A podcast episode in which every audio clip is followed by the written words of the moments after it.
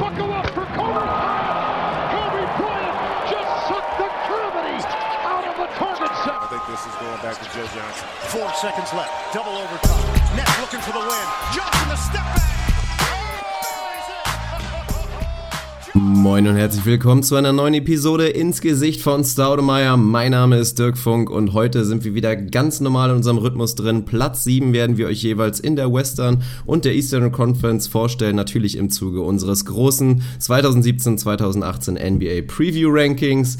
Ein paar News haben wir natürlich auch noch dazu. Das Banana Boat nimmt langsam Form an. Dwayne Wade zu den Cleveland Cavaliers. Wir werden es gleich auch ganz kurz kommentieren. Natürlich werden wir wieder nicht allzu viel spoilern für unser Cavs Preview. Mitten in der Leitung natürlich wie immer Arne Tegen. Moin. Ja, moin, mein Lieber, grüß dich. Einen wunderschönen guten Morgen, guten Mittag, wie auch immer. Ich hoffe, dir geht's gut. Mir geht's wie immer hervorragend. Freue mich auf die bummelige Episode Nummer, was auch immer es gerade ist. Mittlerweile geht's tiefer in die Playoffs, also langsam wird's wirklich relevant, was wir hier machen. Finde ich gut. Das war's schon. okay. Ja, gut. das war's schon.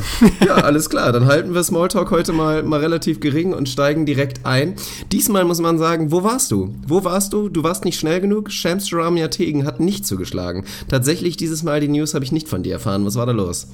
Ja, tut mir fürchterlich leid. Ich war beim Tennis tatsächlich. Ich glaube, gestern Abend ist es dann ja so langsam aber sicher durchgesickert. Stand auf dem Tennisplatz, hab danach noch gegrillt, also war nicht am Handy. Da mein Handy, wie du ja zumindest weißt, kaputt ist, bin ich nur, wenn ich am Strom hänge, auch mobil erreichbar, was irgendwie ein bisschen gegen den Sinn eines Smartphones und eines mobilen Telefons geht. Aber das ist eine andere Geschichte. Und hab's dann auch erst im Nachgang erfahren. Also ich konnte die News ausnahmsweise nicht breaken. Ich hoffe, du nimmst mir das nicht übel, weil ich eigentlich eine echt stabile Streak am Laufen habe. Also diesmal mussten es meine Mitarbeiter Wojnarowski, Hilfe, und der gute, dessen Namen ich nicht aussprechen möchte, machen. Ja, Blockbuster, wenn man so will, werden wir sicher auch gleich mal kurz drüber sprechen. Wie hast du es denn diesmal erfahren? War es der normale Kanal einfach über Twitter oder was? Ja, war relativ langweilig. Also es ist ja natürlich nachts so ein bisschen durchgesickert und da war ich auch schon raus. Also ich habe es nur heute Morgen natürlich nochmal bestätigt gesehen, habe mich dann kurz an, an die After Effects Maschine gemacht und habe ein kurzes Video dazu auf unserer Facebook-Seite veröffentlicht. Und ja, was soll man zu der News sagen? Es war ja nicht so eine Riesenüberraschung. Ich hatte tatsächlich die Hoffnung, dass er vielleicht bei OKC unterschreibt. Also das hätte ich persönlich vielleicht noch ein kleines bisschen charmanter gefunden. So jetzt, was ja vor allen Dingen halt wirklich die krassen News sind, ist, dass er jetzt auch wohl bei den Cavs unterschreibt dass er tatsächlich starten soll. Also das ist zumindest irgendwie die Absprache, die man ihm da wohl auch zugesichert hat. Aber da werden wir natürlich im Zuge unseres Previews drüber reden, inwiefern das dann im Konstrukt der, der Cavs Offense eine gute Idee ist, da Dwayne Wade neben einem D-Rose und einem LeBron James zu haben. Aber an sich trotzdem bringt wieder ein bisschen Feuer rein. Immerhin ist D-Wade jetzt nicht auch noch im Westen. Also ich war, ja, wie immer spannend, wie die komplette Offseason. Also, dass er starten soll, ist bisher an mir vorbeigegangen, die Information, dass, äh, ja, ändert meine Bewertung dieses Moves dann durchaus ein Stück weit eher ins Negative, um das vorwegzunehmen. Aber da reden wir dann natürlich zu gegebener Zeit nochmal drüber. Wahnsinnig überraschend fand ich es jetzt auch nicht. Ich hätte mir vielleicht sogar aus ein bisschen alter Basketball-Romantik hätte ich mir eigentlich nochmal echt zurück bei den Heat gewünscht. Irgendwie die Reunion mit Pat Riley. Sie beide liegen sich in den Armen bei einem Glas Rotwein und er kann da seine Karriere ausklingen lassen. Das hätte irgendwie mein, mein emotionaler Teil gut gefunden. OKC hätte ich aus sportlicher Sicht, glaube ich, am spannendsten gefunden, wenn man so will. Gerechnet habe ich schon am Ende mit den Cavs. Das ging dann ja doch relativ deutlich in die Richtung. Je nach Rolle kann das ein ziemlich guter Move sein oder auch einer, der nicht so wahnsinnig entscheidend sein wird. Aber im Prinzip haben sie ihn für die Playoffs geholt, ist kein großes Geheimnis. Dass er starten soll, finde ich irgendwie einigermaßen überraschend und weitgehend sinnfrei. Aber wie gesagt, das machen wir dann in unserer Cavs Preview nächste Woche. Ich sehe sie an sechs im Osten, also ist bald soweit. Alles klar. Nein, um es nochmal zu sagen, also rein, also darüber haben wir auch schon mal im Zuge der Rose-Thematik geredet. Ein Dwayne Wade für die Kohle zu bekommen, ist natürlich mal wieder ein massiver Stil und manche kommen jetzt wieder mit dem CBA und inwiefern das irgendwie alles fair ist, aber gut, die Sympathie siegt dann da letztendlich. Ich find's charmant und wie es letztendlich sportlich läuft, da werden wir dann wahrscheinlich eher in ein paar Wochen drüber reden und, und natürlich dann auch noch im Laufe der Saison. Überhaupt, wie viele Spiele Dwayne Wade in dieser Regular Season macht, ist ja auch eine spannende Thematik. Aber Gehen wir direkt rein in Platz 7 und zwar machen wir natürlich wieder schön den Osten zuerst und da haben wir ein Team, was das äh, auch wieder einen Sprung nach vorne macht. Das hatten wir ja schon in der letzten Episode, die Philadelphia 76ers. Möchtest du vorlegen? Ich kann gerne vorlegen, das ja, ist dann hau raus. Wir sind an Platz 7 angekommen und das war der vor zwei Episoden, glaube ich, angesprochene Last-Minute-Trade.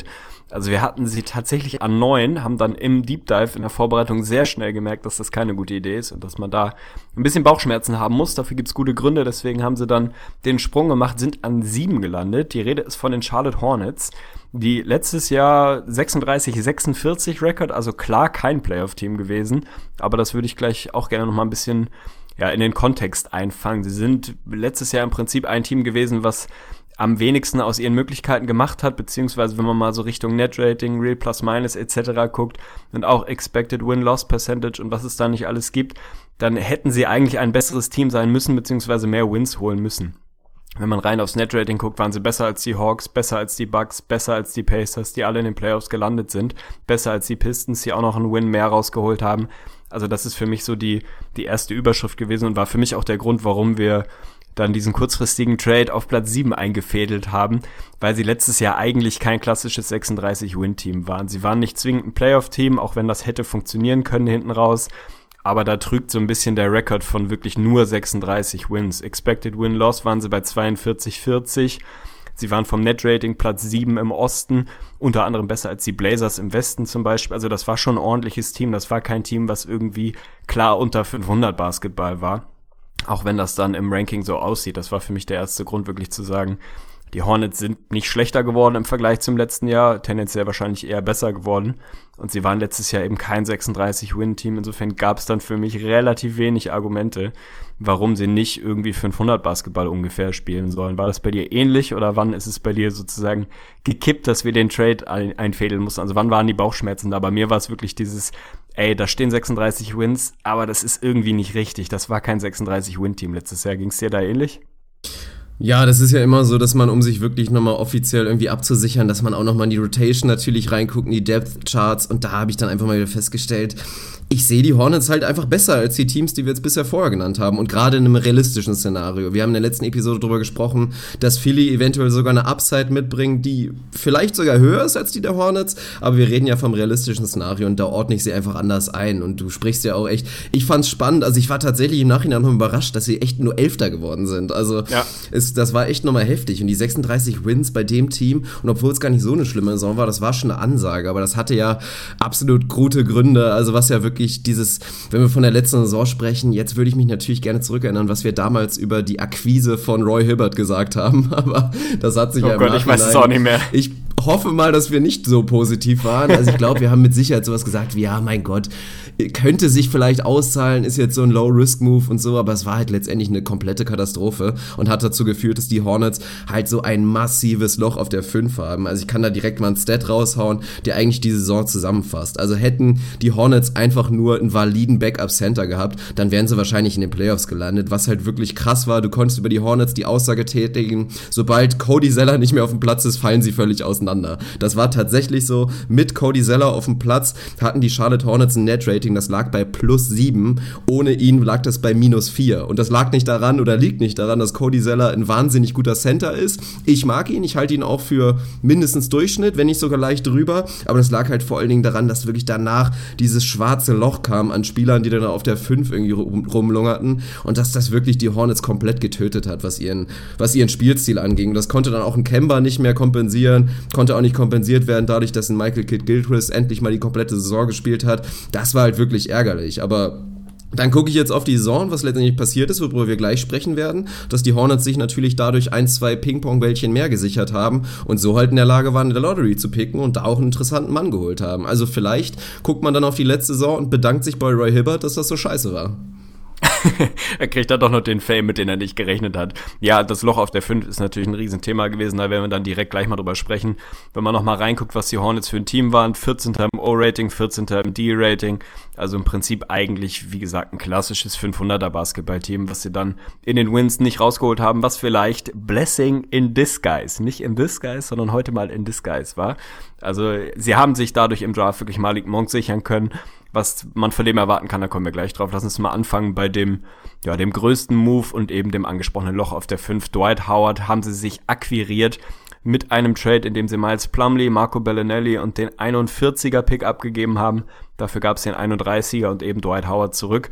Da ist natürlich die ganz große Frage, was hat Dwight noch im Tank? Wir beide sehen ihn, glaube ich, ein bisschen positiver, als viele andere das tun. Howard und Coach Steve Clifford kennen sich aus Orlando, die sollen eine ziemlich gute Bindung miteinander haben. Und ich zumindest, um das direkt mal vorwegzuschieben, ich glaube immer noch an Dwight Howard. Ich glaube natürlich nicht mehr an irgendwie Borderline MVP All-Star, wobei All-Star im Osten vielleicht sogar doch. Also ich glaube nicht mehr an den Prime Dwight Howard, aber ich glaube, dass der nach wie vor einen Impact auf ein Team haben kann und zwar einen positiven. Wenn man letztes Jahr nochmal auf die per 36 Minutes Stats guckt, dann stehen da 16,5 Punkte, 15,5 Rebounds, ein Steal, anderthalb Blocks, 63 Prozent aus dem Feld. Also da gibt's jetzt auch nicht ewig viele in der Liga, die dir das auflegen, egal wie man ihn persönlich vielleicht findet. Jetzt werden die ersten, ja, die ersten Gerüchte kommen raus, dass wohl im Lockerroom der Hawks wirklich Partystimmung war, als klar war, dass Dwight Howard getradet wird. Gut, das kann man sehen, wie man möchte. Was da dran ist, keine Ahnung. Aber ich glaube erstmal rein sportlich ist das ein richtig guter Move gewesen. Der ist auf jeden Fall jemand, der die Lücke da stopfen kann, der immer noch guten Basketball im Tank hat, der rebounden kann, der immer noch verteidigen kann, nicht mehr auf dem Niveau von früher, aber der immer noch ein Plusspieler sein kann. Oder sehe ich ihn da mittlerweile zu gut? Nein, auf gar keinen Fall. Ich bin ja nach wie vor ein Fan von Dwight und unsere Hörer erinnern sich vielleicht doch zurück. Ich habe vor dem All-Star-Game in der letzten Saison den Case für Dwight Howard gemacht, warum er eventuell auch ein Injury Replacement sein könnte. Und ich finde, der Case war da. Er hat einfach schlichtweg eine gute Saison gespielt. Er war effizient. Er hat das einfach gut gemacht. Er war jetzt natürlich nicht mehr Prime Defensive Dwight Howard, aber in der Rolle, die er da bekommen hat, finde ich, hat er das sehr gut gemacht. Was dann halt einfach wieder problematisch war, ja, sind dann halt die ganzen Lockerroom-Geschichten und dieses Thema, dass da scheinbar wieder ein Missverständnis vorherrschte oder Dwight dachte, er kommt sportlich in alle Rolle, als er sie letztendlich vorgefunden hat. Im Nachhinein hat er kommentiert nochmal, dass er das einfach nicht verstehen konnte, dass er halt damals in diesen Orlando-Zeiten seine 13, 14, 15 Shot-Attempts bekommen hat und in Atlanta waren es auf einmal nur sechs und dann hat er wahrscheinlich nach links geguckt, nach rechts geguckt und wer da neben ihm auf dem Platz stand und hat einfach nicht nachvollziehen können, warum sollen die denn die ganzen Touches bekommen, wenn ich hier über 60 Prozent aus dem Feld schieße. Meiner Meinung nach sollte ich mehr Bälle bekommen. Und so, ja, das ist halt das Problem. Wir haben noch oft schon drüber geredet geredet. Wir sind natürlich beide der Meinung, dass er auch eher so diesen DeAndre Jordan Approach fahren sollte. Aber was halt richtig Hoffnung macht, ist halt diese Beziehung, die da mit, mit Steve Clifford da ist. Also einfach der Fakt, dass Dwight Howard in ein Team kommt, wo der Coach tatsächlich Bock auf ihn hat. Wo nicht irgendwie das Front Office sagt, komm, wir probieren es nochmal und ach, jetzt arrangier dich mit Dwight, sondern der Coach hatte tatsächlich Bock. Und ich glaube daran, dass Steve Clifford einen Weg finden wird, Dwight Howard zufriedenzustellen und dass es halt trotzdem funktional in der Hornets Offense ist. Ja, bin ich dabei und ich glaube, da ist ja auch mal wieder dieses große Thema, gibt dem Big Man am offensiven Ende ein paar Touches und ein gutes Gefühl möglichst früh, dann hat er am defensiven Ende auch Bock. Das gilt für viele NBA-Spieler und ich finde, es gilt insbesondere für Dwight Howard. Ich erwarte nicht oder ich würde auch nicht äh, sozusagen es befürworten, wenn er auf einmal 14, 15 Field Goal Attempts hat. Das ist, glaube ich, nicht das, was man von Dwight Howard irgendwie heute noch erwarten sollte. Aber ihn mehr zu involvieren am offensiven Ende, ihm auch ein paar mehr Touches zu geben, ist, glaube ich, genau richtig. Das zahlt er dir am defensiven Ende dann einfach durch Bock und Spaß und Freude am Basketball wieder aus. Und für Howard gilt für mich wie für wenig andere dieses, wenn der Bock hat, wenn der wirklich Spaß hat und Freude auf dem Platz hat, dann ist es ein anderer Junge, als wenn du wirklich das Gefühl hast, ähnlich wie bei den Rockets am Ende, der ist nicht involviert, der hat eigentlich überhaupt keinen Bock auf diese Situation, dann ist das eine Katastrophe, dann hilft er dir sportlich nicht und dann hilft er dir vor allem im Lockerroom nicht. Ich glaube, wenn du da wirklich eine gute Beziehung zum Coach hast und er das Gefühl hat, dass er da sportlich gebraucht wird, und gewollt wird, wie du es eben richtig gesagt hast, dann hat er immer noch sehr soliden Basketball im Tank. Also das ist für mich, wenn wir bei den Off-Season-Moves sind, der erste sehr, sehr gute Move und der zweite, da müssen wir dann über die Draft reden, wo sie sich mit Malik Monk wirklich einen überragenden Shooter geholt hat. Du bleibst echt bei D-Draft, ne? Ich weiß nicht, Ich bleib jetzt gerade bei D-Draft, ja, aber ich wechsle ja auch immer wieder. Also ich glaube, wenn man mal aufmerksam die letzten Podcasts hört, dann äh, mache ich da auch echt Sprünge nach links und rechts. Ich mache einfach das Draft ab sofort, dann habe ich das Problem nicht mehr. Also das Draft, großer Erfolg für die Hornets mit Malik Monk, überragenden Shooter, teilweise über 45 Prozent von draußen geschossen wenn die Hornets wirklich was dringend brauchen, dann sind es Shooter. Das ist auch kein, kein Riesengeheimnis. Da waren sie nicht, nicht Prime der Liga. Im Gegenteil, letztes Jahr absolut mieses Dreierteam. Da ist die Frage, ob er da sofort helfen kann. Vieles spricht dafür, dass wirklich gerade sein Shot schon NBA ready ist, wenn man so will. Was sie sonst im Draft gemacht haben, in das Draft gemacht haben, weiß ich nicht. Habe ich mir nicht angeguckt. Wenn du da noch dazu senden möchtest, haben sie für dich da da noch irgendwelche guten Moves gemacht oder ist es dann wirklich vielleicht einfach das, das Glück letztes Jahr, beziehungsweise auch ein bisschen Vor Vorsicht, wenn man so will. Fünf äh, Spiele in Folge, glaube ich, gen Ende letzter Saison nochmal verloren. Also da wirklich den guten Pick sich gesichert. Und da scheinen sie Stand heute einfach absoluten Bedarf gedeckt zu haben und einen Jungen geholt zu haben, der auch durchaus hätte höher gehen können und der da perfekt reinpasst, oder? Ja, das sehe ich auch so. Also wenn du jemanden bekommst, der von allen Experten ganz klar in der Top 10 gesehen wurde und eigentlich spätestens bei New York oder so dachten alle, Malik Monk wird weg sein, auch so ein Bill Simmons und so, die waren ja echt alle sehr, sehr high, was ihn angeht. Und wenn du den dann an 11 bekommst, ist das in erster Linie ein guter Move. Jetzt im Nachhinein wird er sich vergleichen müssen mit einem zum Beispiel Donovan Mitchell, über den wir in der letzten Episode gesprochen haben. Aber das ist, wie gesagt, mir gefällt das Stand jetzt auch richtig gut. Es ist ein Team-Need, den wirklich potenziell auf A2 zu haben. Auch für mich natürlich auch der Problemposition, die da aktuell von Nicola Batum innegehalten wird, das ist schon, das ist schon eine schöne Sache. Und Dwight wollte ich auch nochmal ganz klar sagen, das ist ganz objektiv einfach ein sensationeller Trade gewesen. Also mit diesem Hintergrund, dass da eine Beziehung zwischen Trainer und Spieler schon da ist, kriegst du einen Dwight Howard und lädst einen katastrophalen Vertrag ab in Miles Plumley. Marco Bellinelli ist auch noch dazu weg, also nimmst kaum mehr Geld auf, dadurch, dass du einen Dwight Howard bekommst, der sportlich ein ganz klares, ganz klarer großer Gewinn ist. Den Pickups noch obendrauf, da finde ich im Nachhinein fand ich ein bisschen doof, dass sie den dann wieder so einfach nur für ein bisschen Cash dann wieder neun Positionen nach hinten getradet haben. Klar, wenn die Hornets gesagt haben, wir haben ja an 31 keinen ganz klaren Pick, dann nehmen wir einfach den 40er und kriegen ein bisschen Kohle. Aber ich weiß nicht, was soll das? Also, was will man mit der Kohle machen? Wer braucht die Kohle? Erhalte doch einfach die Chance, dass du in 31 vielleicht eher diesen Sleeper bekommst, diesen Jimmy Butler oder wen auch immer in der zweiten Runde. Also, das ist ein Move, der mir prinzipiell eigentlich nie gefällt. Ja, finde ich auch in der Regel relativ schwierig. Also es gibt irgendwie ein, zwei Ausnahmesituationen, wo ich das nachvollziehen kann und wo ich finde, dass es, dass es Sinn machen kann. Jetzt anstelle der Hornets finde ich es auch so ein bisschen, ja, was genau bringt dir das? Also du kriegst jetzt auch kein, keine Reichtümer für, für so einen Pick-Swap und ja gut, dann zieh halt einfach neun Plätze weiter vorne. Das ist neunmal äh, eher die Wahrscheinlichkeit, dass da noch ein Junge da ist, der vielleicht hinten raus. Oh, da weiß ich nicht, ob das mathematisch richtig ist. Nein, nicht, ich, nicht neunmal im Sinne von potenziert, sondern neunmal öfter. Also du hast halt neun Jungs dazwischen, die theoretisch dann diejenigen sein können, wo du in drei Jahren sagst, Alter, XYZ ging an 34 und ist mittlerweile ein absoluter Impact-Player. Den hättest du vielleicht haben können, wenn du dir nicht gegen so ein bisschen Cash da den Pick getauscht hättest. Also das finde ich auch nicht überragend, spielt bei mir keine Riesenrolle für die Off-Season-Note, auf die wir dann gleich kommen. Für mich noch ein ganz interessanter Move, mit dem ich, oder den ich nochmal ganz kurz mit dir besprechen möchte oder deine Meinung haben möchte. Michael Carter Williams, haben sie einen Flyer genommen, ein Jahr, 2,7 Millionen. Der Kev war mal Rookie of the Year. Ich finde es einen überragenden Gamble. Ich weiß noch nicht genau, was man von ihm erwarten kann. Bei den Bulls war das ein bisschen Licht und viel Schatten. Ich kann mir aber durchaus vorstellen, dass sich das auszahlen kann. Und wie gesagt, das ist absolut, wir sagen es immer wieder, Low Risk, High Reward. Wenn es nicht funktioniert, mein Gott, dann hast du da den Flyer genommen und wenn es funktioniert, dann ist das ein überragender Deal. Also der gefällt mir gut, da bin ich gespannt, wie du ihn siehst. Auf der Abgangsseite ist nicht ewig viel passiert. Wie gesagt, Bellinelli und Plumley im Trade weg. Roy Hibbert, Spencer Horst schon im Laufe der letzten Saison weg. Die Team Option für Ramon Sessions haben sie nicht gezogen. Ist jetzt auch nichts, was irgendwie wahnsinnig dramatisch wäre. Insofern bin ich gespannt, wie du die Offseason-Note am Ende siehst und was kann man von Michael Carter Williams noch, noch erwarten. Also glaubst du, dass sich das als ein Move auszahlen kann, wo man am Ende der Saison sagt, da haben sie einen guten Deal gemacht oder ist das so ein Ding, komm, scheiß drauf, dann ist er halt da oder halt nicht?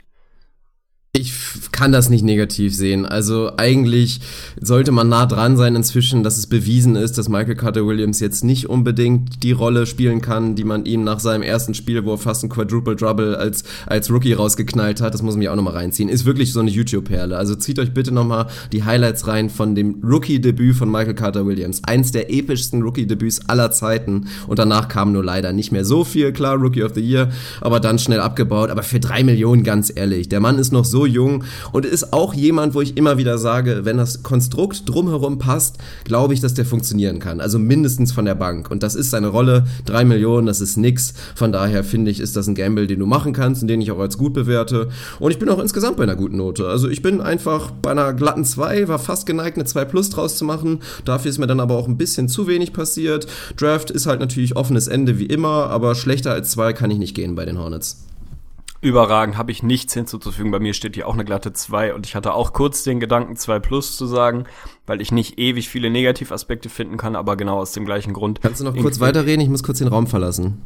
Ich kann noch kurz weiterreden, Gut. insbesondere im Vergleich mit, mit anderen Teams, bei denen ich dann da wirklich eine 2 plus oder gerade so eben eine 1 minus rausgeholt habe, konnte ich es bei den Hornets nicht machen. Dafür ist dann zu wenig Upgrade passiert. Der Howard Deal, ich will jetzt nicht sagen A plus, aber der Howard Deal ist für mich ein A, das ist echt vernünftig aber es ist ein bisschen wenig passiert. Michael Carter Williams bin ich gespannt. Sie haben auf der Point Guard Rotation als Backup haben sie im Prinzip nichts anderes. Also der wird schon relevante Minuten spielen müssen. Also da sind sie wirklich dünn, wenn man hier mal so ins Depth Chart reinguckt. Insofern hoffe ich einfach mal, dass wir ein bisschen ja, Redemption sehen von Michael Carter Williams, der immer noch, glaube ich, ein solider NBA-Spieler werden kann. Im Moment ist der Weg ein bisschen weiter, als man das vielleicht in der Rookie-Season dachte, aber das, das passt schon. Off-Season-Note ist bei mir dann entsprechend auch einfach eine glatte 2. Sind tiefer geworden, ein bisschen. Gut gedraftet, keine miesen Deals abgeholt, aber auch nicht, nicht den absoluten Blockbuster-Home-Run gemacht. Insofern glatte 2 finde ich vollkommen in Ordnung. Ja, ich bin wieder da und für alle Bullshit-Bingo-Spieler unter euch, das war keine Pinkelpause. Also nicht abstreichen. Wie gesagt, es hat einen anderen Grund, dass ich kurz gehen musste. Aber jetzt bin ich wieder da und ich habe noch den Rest gehört und muss dir zustimmen. Also ich gucke auch einfach in den Kader rein, das werden wir jetzt ja auch als nächstes machen. Und das klingt rund. Also das klingt jetzt nicht super überragend.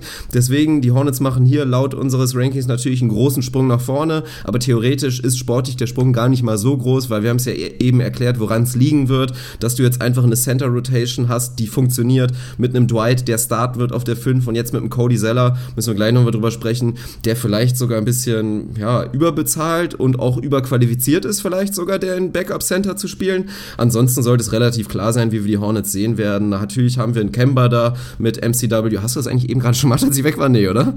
nee, habe ich nicht. Das ist alles sehr gut. Dann mache ich einfach weiter. Dann geht es natürlich auf die Position, die ich eben angesprochen habe.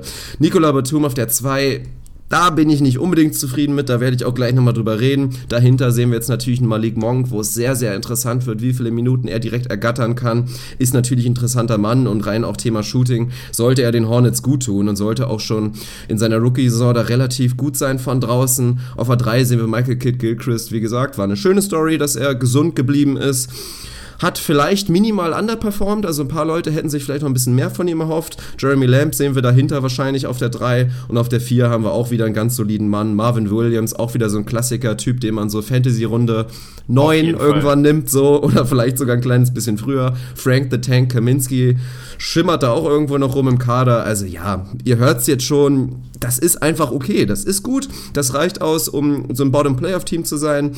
Hängt natürlich von den Einzelpersonen ab, wie gut sie jetzt wirklich einzeln sind, aber ich muss schon sagen, der Kader ist einigermaßen rund. Absolut. Und wenn man sich nochmal zwei Jahre zurückerinnert, dann haben die Hornets da, ich glaube, 48 Wins geholt. Im letzten Jahr 36. Das ist für mich dann dieses Jahr die goldene Mitte. 48 war mehr, als sie eigentlich wert waren, wenn man so will. 36, habe ich vorhin gesagt, war zu wenig. Und irgendwo dazwischen werden die sich einpendeln. Für mich, wenn wir wieder über Identität sprechen, was wir immer wieder gerne tun, dann ist das für mich ein Team, was an keinem Ende des Courts besonders gut sein wird, aber auch eben nicht besonders schlecht. Die werden leicht überdurchschnittlich an beiden Enden sein, wäre so ein bisschen meine Prediction. Letztes Jahr habe ich gesagt, 14. O-Rating, D-Rating. Ungefähr da würde ich sie auch dieses Jahr wieder einsortieren. Also minimal besser als Durchschnitt. Defensiv eventuell tatsächlich einen Ticken, Ticken besser, je nachdem, ob Betum da nochmal wieder der Alte werden kann und wie, wie gut Howard da reinfindet. Da können sie wirklich ein sneaky, bisschen ekliges Team sein. Aber das wird in keine Richtung spektakulär. Das wird einfach leicht überdurchschnittlicher Basketball. Und wenn ich ins, ins Depth Chart gucke, dann gefällt mir das einfach gut. Sie sind einigermaßen tief. Zumindest so zwei Positionen tief, fast, oder zwei Personen pro Position ungefähr. Auf der 3 ist es so ein bisschen dünn, aber auch da kannst du einen Betum mal hinwerfen und vielleicht mal einen Monk mit reinnehmen, ein paar Spiele zu Ende spielen. Also das passt schon. Point Guard Backup kann ein bisschen dünn werden, wenn Michael Carter Williams Probleme haben sollte, aber insgesamt ist das für mich einfach ein, ja, ein grundsolides Team im positiven Sinne. Solide kann ja auch gerne mal so ein bisschen negativ verstanden werden. Langweilig in Teilen würde ich vielleicht mitgehen, das sagt jetzt der ein oder andere. Ich finde es nicht ewig spannend, ehrlicherweise. Aber es ist einfach ein Team, was grundsoliden Basketball spielen wird. Da, glaube ich, kann man sich einigermaßen sicher sein.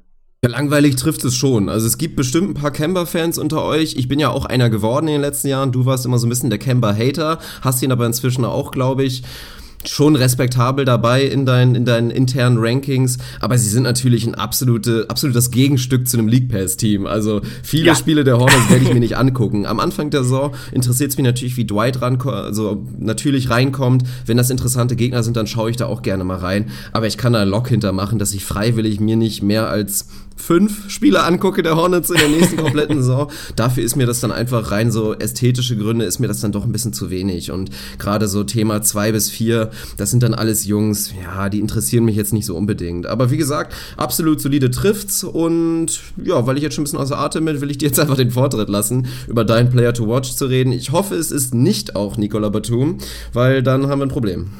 Es ist Nikola Batum, Sauber. selbstverständlich. Aber ich schätze, dass es bei mir ein bisschen in eine andere Richtung geht. Also ich sehe ihn, glaube ich, grundweg deutlich positiver, als du ihn siehst. Insofern vielleicht können wir da uns ein bisschen betteln.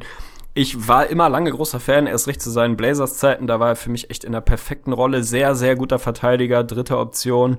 Jemand, der verlässlich scoren konnte, der ein Playmaker vom Flügel war, also der wirklich ein sehr versatiles Skillset hatte und theoretisch immer noch hat letztes Jahr, muss man sagen, nicht besonders gut gewesen. Er hat 40 Prozent aus dem Feld geschossen, 33 von draußen, beides wirklich deutlich, deutlich unter seinem Career Average.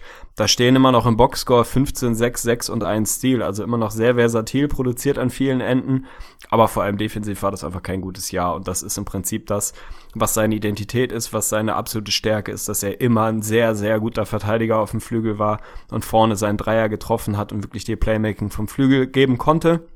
Wenn man letztes Jahr mal unter die oder die Starter auf der Guard-Position guckt, dann ist er der 21. im Defensive Rating gewesen. Das ist nicht so prall. Da war er schwächer als ein Dennis Schröder, ein Kent Bazemore oder auch ein Kemba Walker, die jetzt alles nicht unbedingt Koryphäen am defensiven Ende sind, mit Bazemore mal, mal ein bisschen außen vor. Die Advanced-Metriken sehen bei ihm immer noch gut aus. Da war er immer einer, der da wirklich gut wegkommt. Also der hilft deinem Team immer noch aber halt nicht in dem Maß, wie er es vielleicht müsste, insbesondere wenn man auf seinen Vertrag guckt. Er hat letztes Jahr fünf Jahre 120 Millionen unterschrieben. Ich fand den Move damals ein bisschen zu teuer, aber grundsätzlich irgendwie nachvollziehbar. Aber dafür muss, dafür muss mehr kommen. Ich bin nicht der, der Freund davon, wirklich immer auf den Vertrag zu gucken und zu sagen, ist das gerechtfertigt, ist er überbezahlt, ist er unterbezahlt, ist nicht meine Baustelle.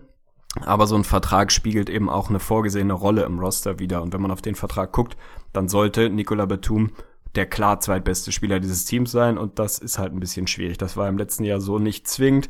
Ich hoffe einfach auf einen Bounceback. Er ist wirklich der vielseitigste Junge im Roster, kann dir jede Nacht close zu einem Triple-Double unterwegs sein. Sie werden seinen Dreier brauchen, sie werden seine Defense brauchen. Und ob er das beides wieder in die Spur kriegt, ich hoffe es. Du bist wahrscheinlich skeptischer als ich, aber es ist insofern mein Player to watch, dass das einfach eine, ja, eine wichtige Personalie ist und der einen Schritt nach vorne machen muss, wenn es bei den Hornets wirklich gut laufen soll. Ja, dass es jetzt bei mir ein kleines bisschen negativer wird, ist, glaube ich, keine Überraschung. Also interessant ist er und die Rolle, die du jetzt gerade ansprichst, natürlich muss er die irgendwie liefern und theoretisch ist er da der Kandidat für. Aber was mich einfach so stört, der Junge spielt jetzt, und klar, seine Career Averages ist gut, dass du es nochmal sagst, aber seit drei Saisons ist der Typ einfach wahnsinnig ineffizient unterwegs. Seitdem er für die Hornets spielt, schießt er halt gerade so 40 Prozent. Das ist nicht nur letzte Saison so gewesen, das ist wie gesagt schon seit drei Jahren so. Und defensiv ist er für mich auch inzwischen massiv overrated underrated. Also ist immer wieder ein Kandidat, wenn man so lose, wir sagen es immer wieder, Defense ist einfach nicht so anfassbar, aber viele sagen dann immer noch so, ach, so ein guter Flügelverteidiger, so ein Typ Nicola Batum. Und da hat er einfach viel zu wenig gezeigt. Also mir gefällt er nicht auf der 2, das ist mir inzwischen zu wenig. Athletisch baut er inzwischen auch ein kleines bisschen ab. Und wenn der Wurf dann gar nicht da ist, dann finde ich es nicht gut. Er ist noch ein Plusspieler, da hast du recht, das belegen auch die Stats.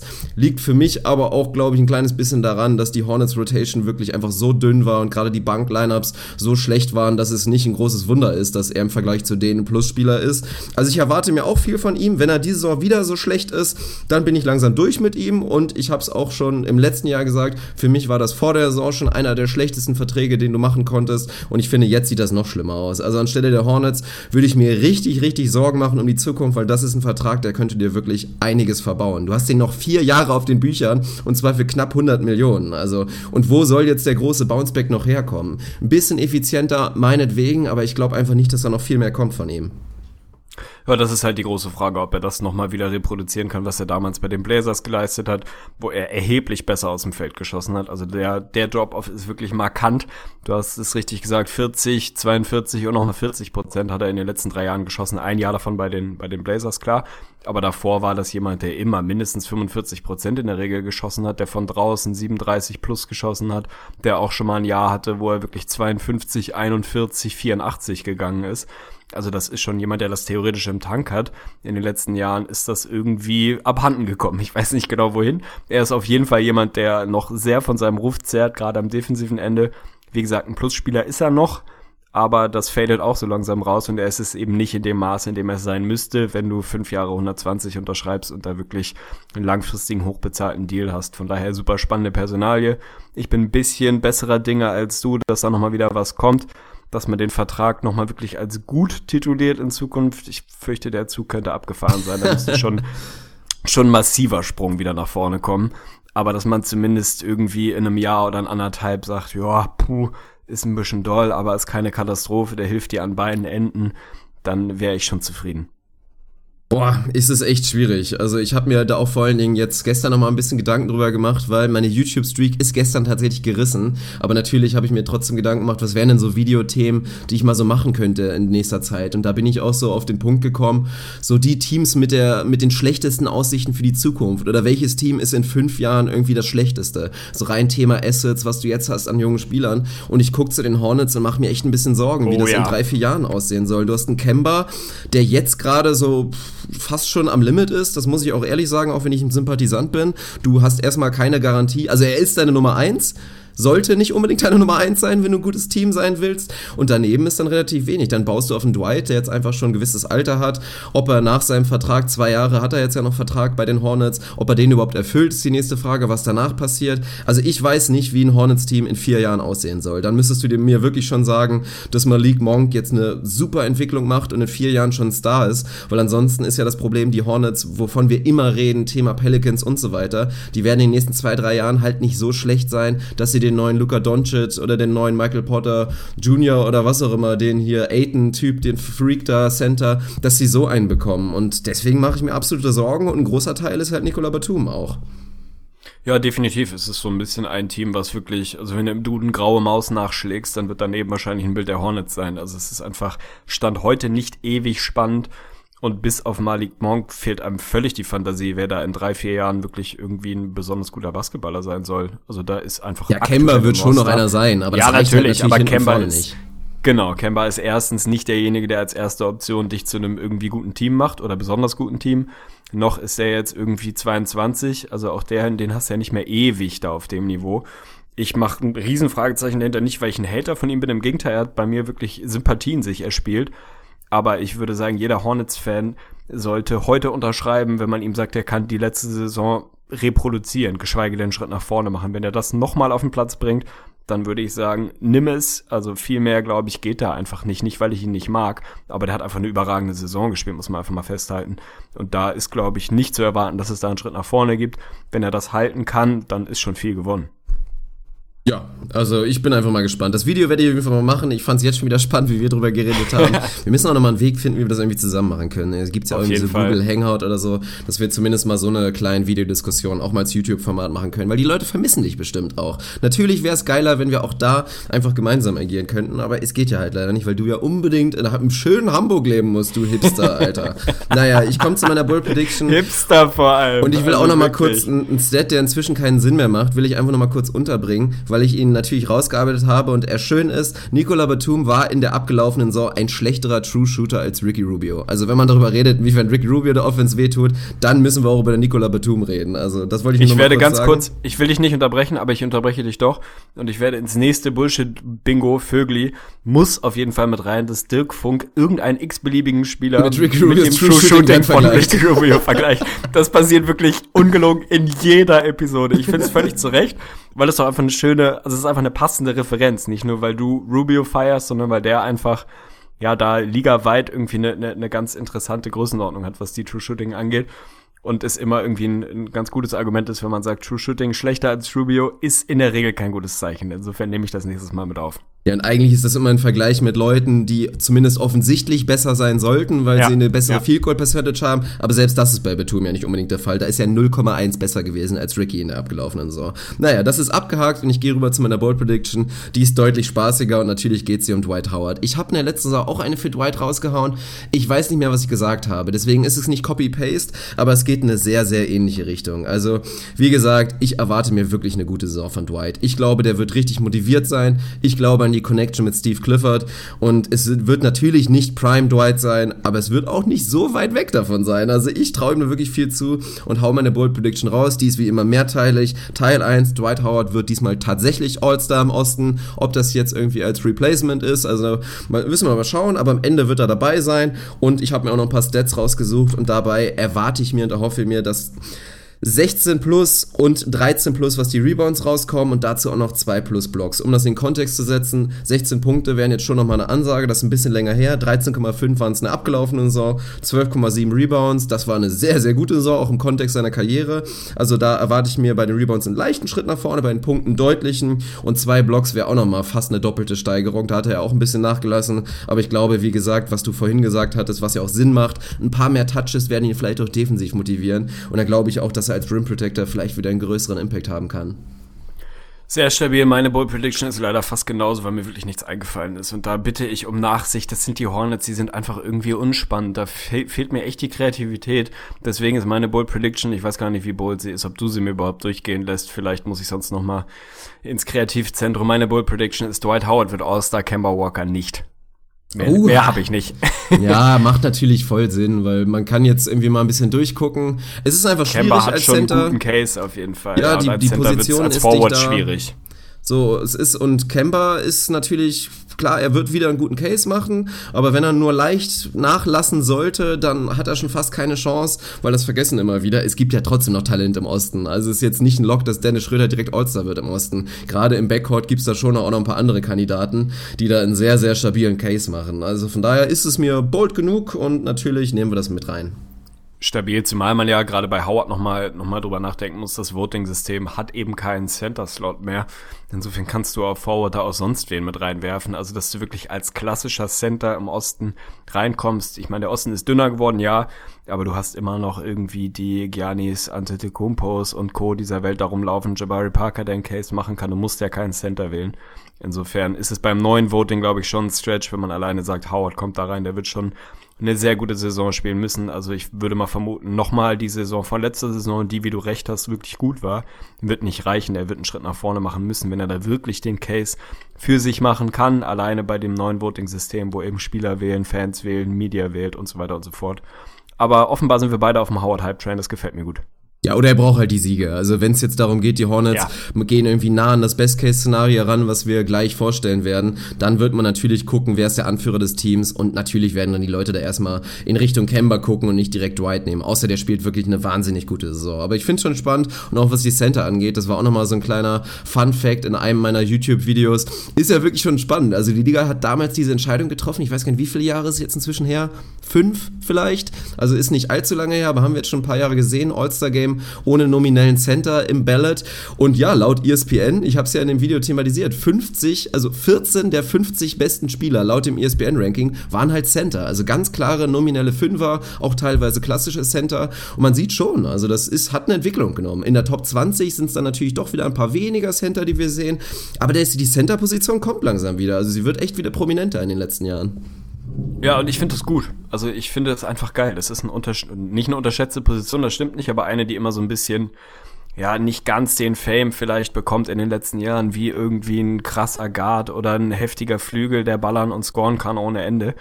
Also du hast mich mal als Biest unter den Brettern bezeichnet, völlig zu Recht.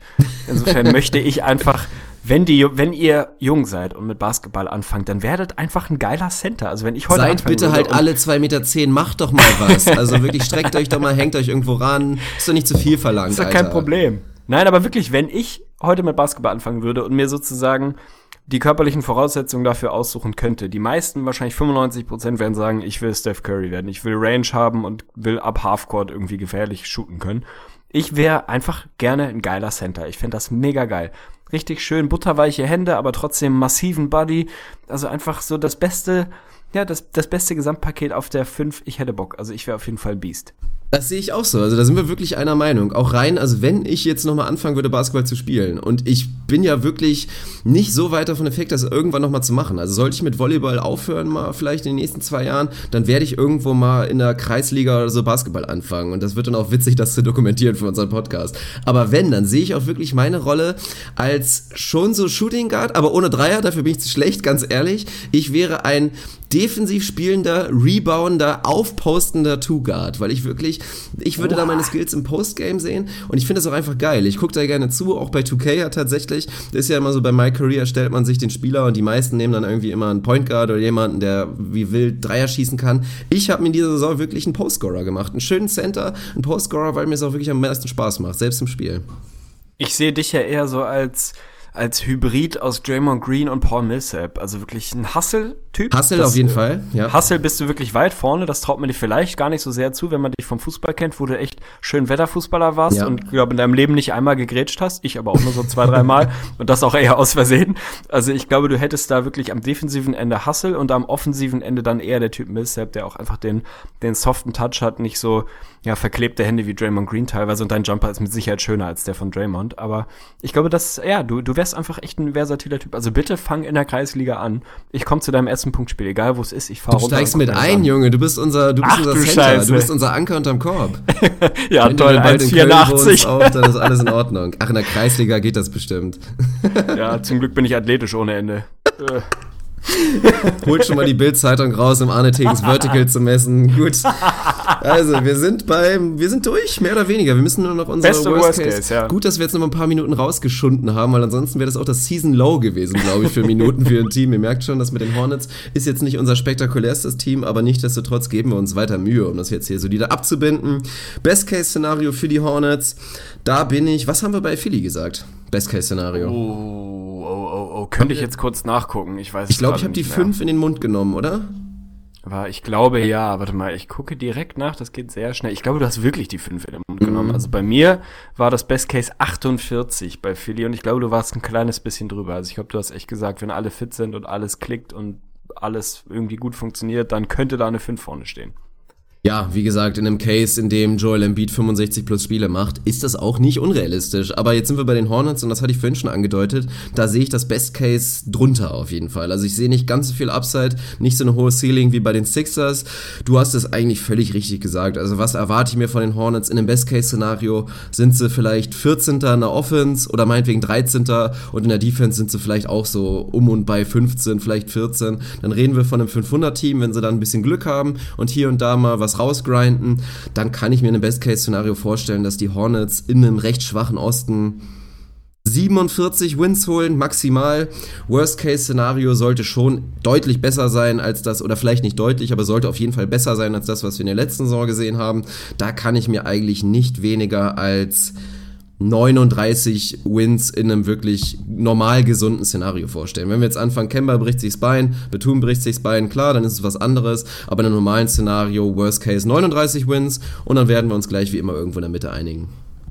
Ja, muss ich nicht viel hinzufügen. Ist bei mir sehr ähnlich. Best Case sehe ich auch unter dem von Philly, aber realistischer Case eben etwas über dem von Philly. Also das ist halt das Ding bei diesen beiden Teams, da ist die, die Spanne bei den Hornets, finde ich, relativ schlank. Bei mir stehen hier auch irgendwie 47 bis 48. Ich habe da jetzt keine genaue Zahl, aber ich sehe in dem Best Case keine 5 vorne, aber klar über 500er Basketball. Und im Worst Case ist es bei mir ähnlich. Letztes Jahr waren es 36. Das war, wie gesagt, wirklich, man hätte nicht weniger aus diesem Net-Rating und den ja, dem On-Court-Material rausholen können als 36 Wins. Also weniger geht da wirklich nicht. Und ich glaube, dass das Worst-Case-Szenario für die nächste Saison etwas drüber liegt. Bei mir stehen hier 38. Also viel drunter kann ich mir nicht vorstellen, dass sie im schlechtesten Fall halt knapp unter 500 Basketball spielen. Im realistischen Szenario weiß ich nicht, worauf wir uns einigen. Wir haben Philly mit 40 Wins. Für mich ist es absolut 500 Basketball, 41. Von mir ist auch 42. Nick ist mir absolut ab. egal. Aber lass uns mal ruhig die 41, ja, die finde ich wirklich. Gut. Es gibt, es gibt kein Team in der Liga, was so eindeutig für mich klar ein 500er Team ist. Nicht mehr und nicht weniger, sondern einfach grundsolide, minimal überdurchschnittlich vielleicht, aber am Ende 41 finde ich passt. Ja, und oh Gott, das hört sich halt für mich wirklich traurig an. Also, wenn ich nicht derjenige bin, dann wird es irgendwen anders geben, der in fünf Jahren da irgendwie einen Artikel drüber schreibt und dann irgendwie resümieren wird, die Hornets wurden längerfristig einfach dafür bestraft, dass sie nicht einfach mal härter getankt haben, dass sie immer versucht haben, competitive zu bleiben und dann irgendwann wird es wahrscheinlich ganz düster aussehen. Aber alle Hornets-Fans und auch Michael Jordan, also erstmal ist die Zukunft ja noch einigermaßen rosig. Ich, wir rechnen mit Postseason-Basketball, das ist sehr, sehr realistisch und dann haben wir das, glaube ich, ganz gut zusammengefasst. Absolut. Und jetzt müssen wir leider dann doch das Bullshit-Bingo-Kreuz bei der dringenden Pinkelpause machen. Das, Eieiei, das, das ist ganz, ganz Es ist heftig. alternativlos. es ist wirklich alternativlos. Ich fühl mich gut, fühl mich smooth, denn ich chill heute mit der Crew und wir tun, was ich will, kein Stress. Oh yeah. Alles cool und gechillt, Rap, Rap. Oh yeah. Mit viel Glut auf dem Grill, ey Leute. Heute gebe ich keinen Fake auf die Facebook, die Google und die YouTube-Klicks, Nike-Shoe. Nike Mann, der Sommer ist da. Wir sind wieder zurück ins Gesicht von Staudemeyer, die Konfirmandenblase unter den Podcasts. Ich habe die Chance jetzt natürlich auch genutzt. Also wenn es schon die Pause da ist, dann mache ich es natürlich auch. Mann, Mann, Mann, ey, 45 Minuten. Du wirst alt. Ich glaube, daran liegt's wirklich. Es ist so, senile Bettflucht. Ich brauche, also wenn irgendjemand zufällig irgendwie im Vertrieb von Granofink Prosta oder so ähnlich arbeitet, ich freue mich über ein Probeset. Oh Gott, unser erster Sponsor tatsächlich. Granofink und irgendwie Prostata 8. Naja, wir gucken weiter. Wir gehen rüber in den Westen und jetzt wird's auf jeden Fall ein bisschen spannender, weil das kann man auch direkt mal vorwegnehmen.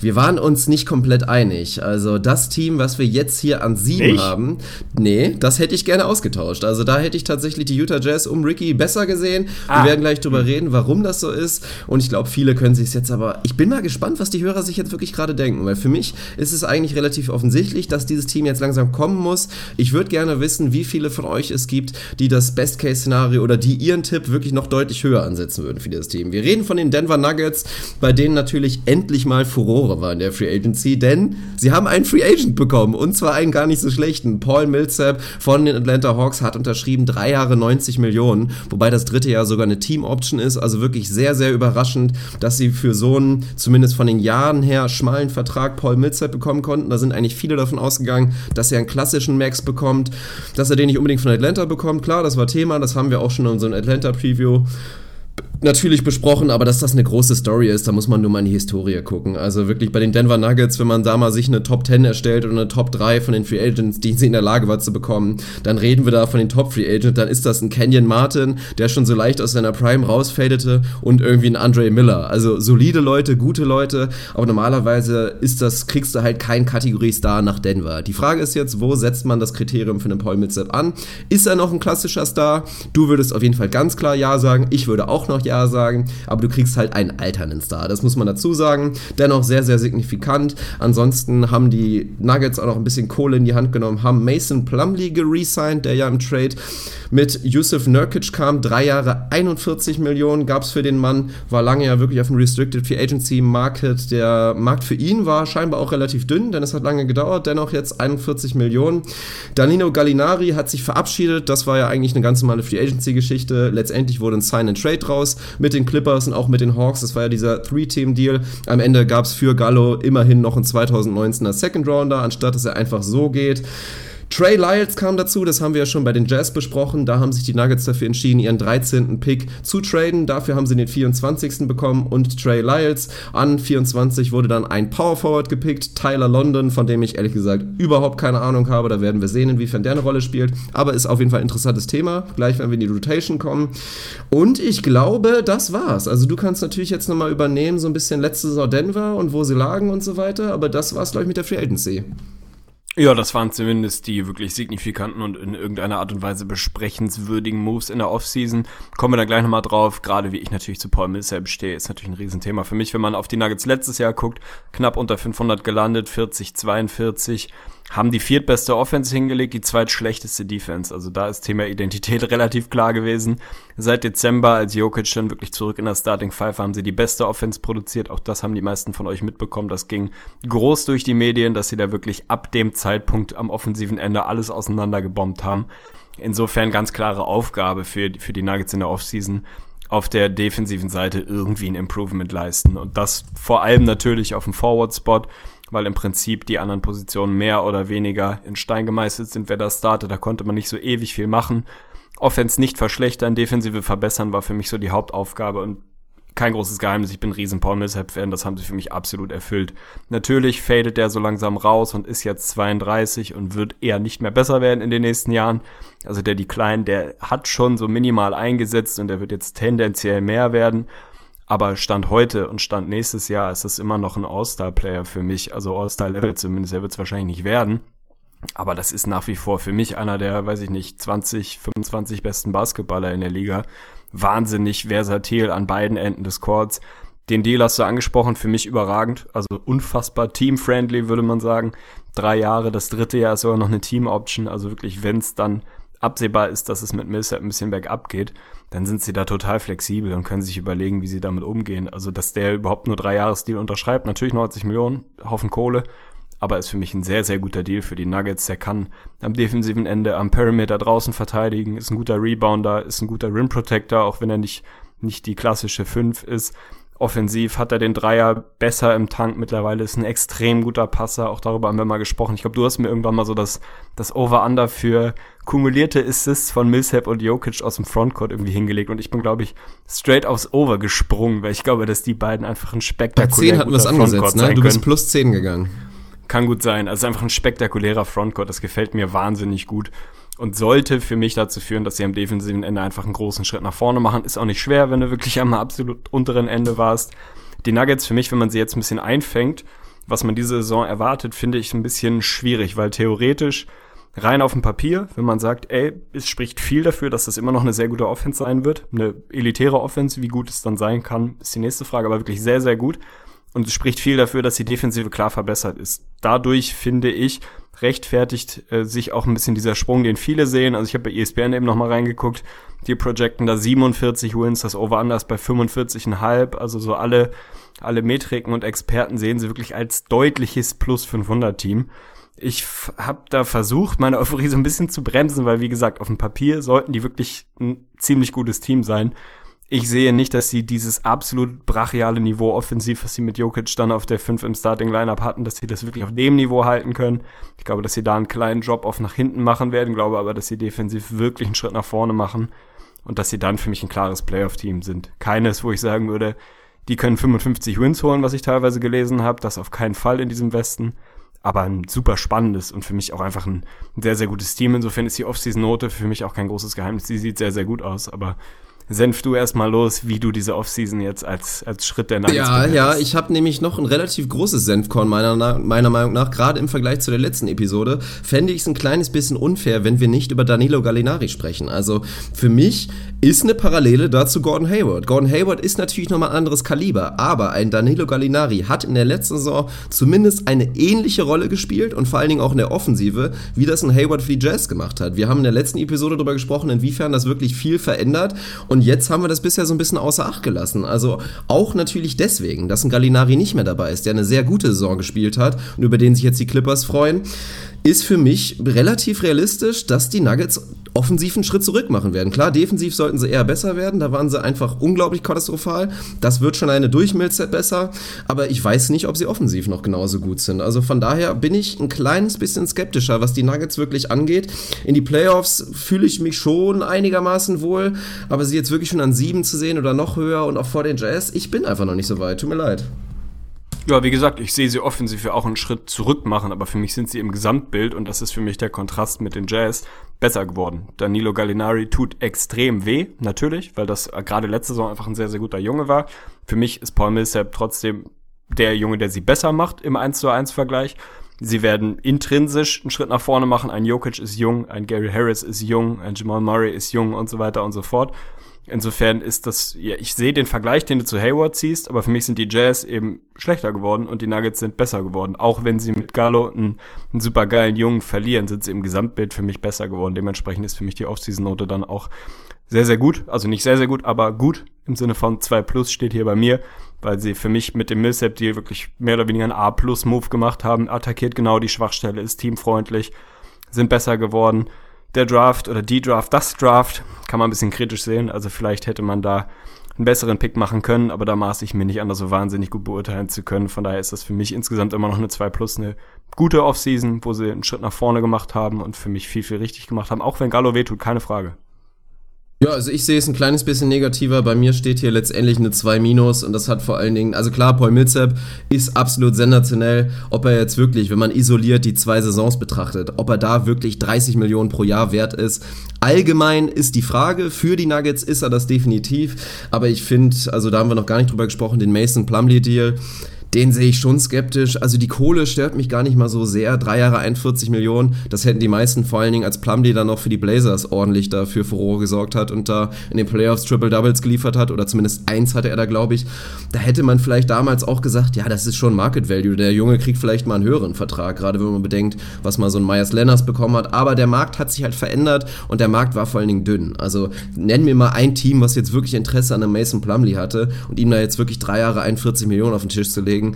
Also es hört sich relativ überflüssig an. Und wir werden gleich auf die Rotation gucken und da stehen bei mir auf der Power Forward Position oder allgemein im Frontcourt stehen da gefühlte 37 Leute. Also ich weiß nicht, was man mit Mason Plumley will. Ich weiß nicht, wo die Vision sein soll, weil er ist scheinbar ein Teil der Zukunft, sonst würdest du nicht so viel Kohle bieten. Und dann musst du ja sagen, er passt zu unserer Identität und unsere Identität heißt nun mal Nikola Jokic. Das ist ja ganz klar.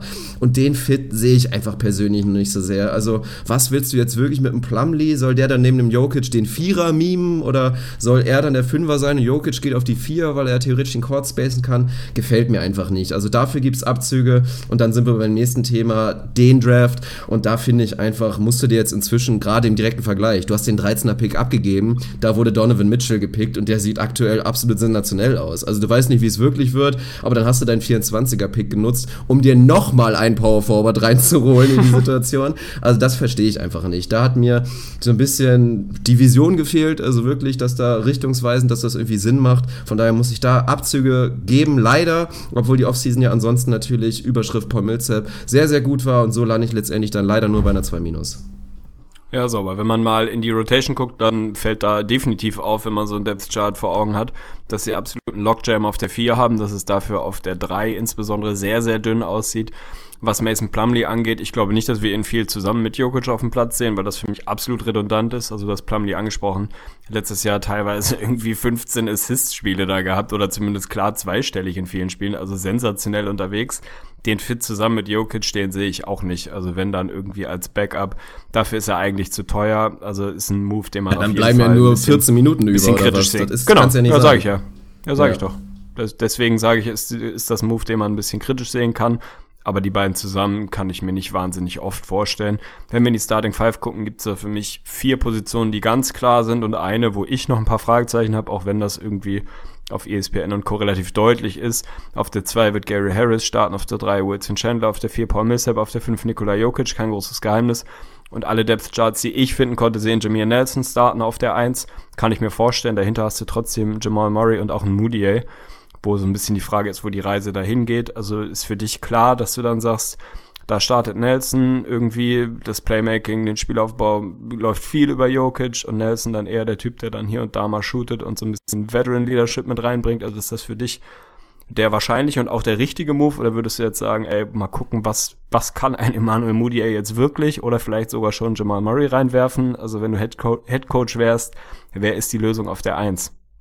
Für mich musste dann, also zumindest während der Saison, wenn es normal läuft, muss das eigentlich ein Jamal Murray sein, den ich da auch ganz gut finde. Mike Malone hat sich ja natürlich dazu geäußert, ist ja ganz interessant. Also ich glaube, die Nuggets sind tatsächlich das einzige Team der NBA, die ohne einen nominellen Starting Point Guard in die Saison gehen. Da hat er tatsächlich gesagt, die Position ist wide open, die wird jetzt ausgefochten und wer es einfach am besten macht, der wird da am Ende auch sitzen. Aber das sollte perspektivisch ja schon Murray sein. Also obwohl Stand jetzt Jamir Nelson wahrscheinlich die beste Lösung ist, das haben wir auch in der letzten Saison gesehen. Moody, den können wir da mal ausklammern, der war eine Katastrophe, ist nach wie vor eine Katastrophe und ist für mich auch jemand, der passt da nicht rein. Also dass er nicht die Lösung auf 1 ist, das wissen wir inzwischen. Ich glaube da auch nicht, dass er sich mit seinem Skillset, was einfach zum Rest nicht so wirklich passt, dass er sich so entwickeln könnte, dass das was ist. Also von daher musst du da eigentlich schauen, dass du den tendenziell eher los wirst.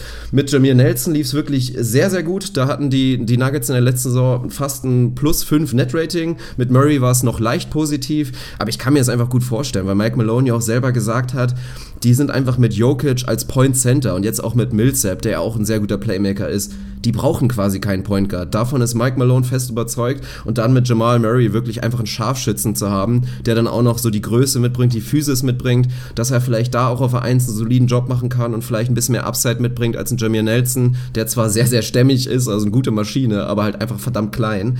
Also das kann ich mir gut vorstellen. Vielleicht sehen wir am Start noch Nelson, aber ich denke, wir werden auf jeden Fall einen Wechsel sehen und tatsächlich Jamal Murray als Starting Point Guard der Nuggets sehen.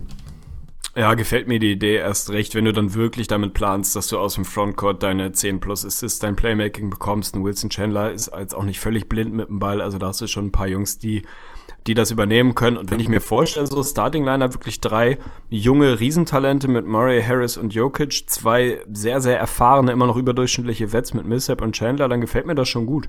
Wenn man ein bisschen tiefer reinguckt, dann hast du einen Prototyp Six-Man von der Bank mit Will Barton, der da als Shooting Guard reinkommen kann. Hast, wie gesagt, auf der 5 dann irgendwie Plumley, Darrell Arthur vielleicht. Auf der 4 hast du immer noch Kenneth Reed, je nachdem, wie lange der noch da sein wird.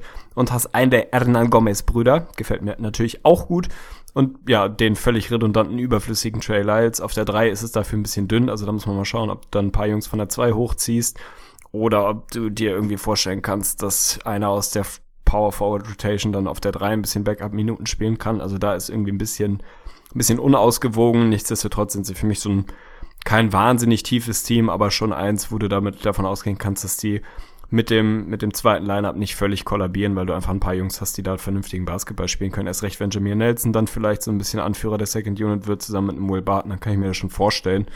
Also ist für mich einfach ein, ein relativ rundes Team mit ein, zwei Fragezeichen, natürlich irgendwie ein Plumlee, aber insgesamt gefällt mir das sehr, sehr gut und ist für mich das Gegenstück rein League Pass Lieblinge mäßig zu den zu den Charlotte Hornets, die wir eben hatten. Also ich werde so viel wie möglich Nuggets gucken, einfach alleine schon wegen Jokic, auch wegen Gary Harris, auch wegen Jamal Murray, auch wegen meinem Millsap. Also die sind für mich einfach super interessant im Gegensatz zu den Hornets. Das tut mir leid, aber man kann auch nicht alles gucken. Wobei ich mal kurz den Aufruf starten will. Also ich fand es in der letzten Saison schon fast lächerlich, wie die Pässe von Jokic teilweise gehypt wurden. Also der hat geniale ja. Pässe gespielt, aber einfach, wenn der anderthalb Meter von jemandem entfernt steht, er weiß ganz genau, er steht hinter mir und er macht so einen Reverse-Einwurf und das ist im Prinzip ein total leichter Pass. Er hat einfach nicht hingeguckt. Das ist ein Pass, den können 300 andere in der NBA. Es traut sich ihn nicht, vielleicht nicht jeder, aber das ist kein schwieriger Pass. Und ich habe mir diverse Compilations angeguckt, die krassesten Pässe in der, in der abgelaufenen Saison und so oft haben wir da Dinger von Jokic gesehen, die waren definitiv definitiv overhyped. Also dann nehme ich dann doch lieber irgendwie so ein feines Pässchen mit jede Menge Jelly drauf von einem Ricky oder von, von auch von einem Westbrook oder was auch immer. Also das fand ich ein bisschen drüber, aber ansonsten ganz klar, League Pass Team definitiv dafür einfach genug Talent da. Wollen wir kurz mal ausklammern, die ganze Kenneth Farid-Taktik, also die ganze Geschichte, weil ich glaube, dass der die Zukunft nicht mehr bei den Nuggets liegt, spätestens nach seinem ja, Ausfall da, den er da kurz mal Media Day geliefert hat. Hast du überhaupt mitbekommen?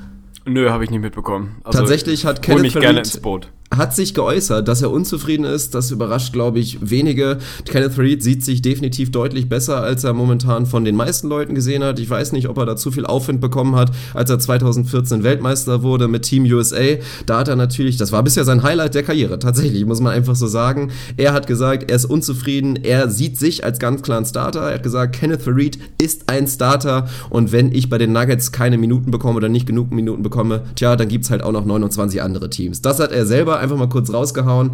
Und wenn wir einfach in die Rotation reingucken, er passt halt einfach nicht rein. Er passt hinten und vorne nicht rein. Du brauchst andere Leute, du brauchst andere Kaliber. Die Frage ist jetzt nur, wie gehen die Nuggets das an taktisch?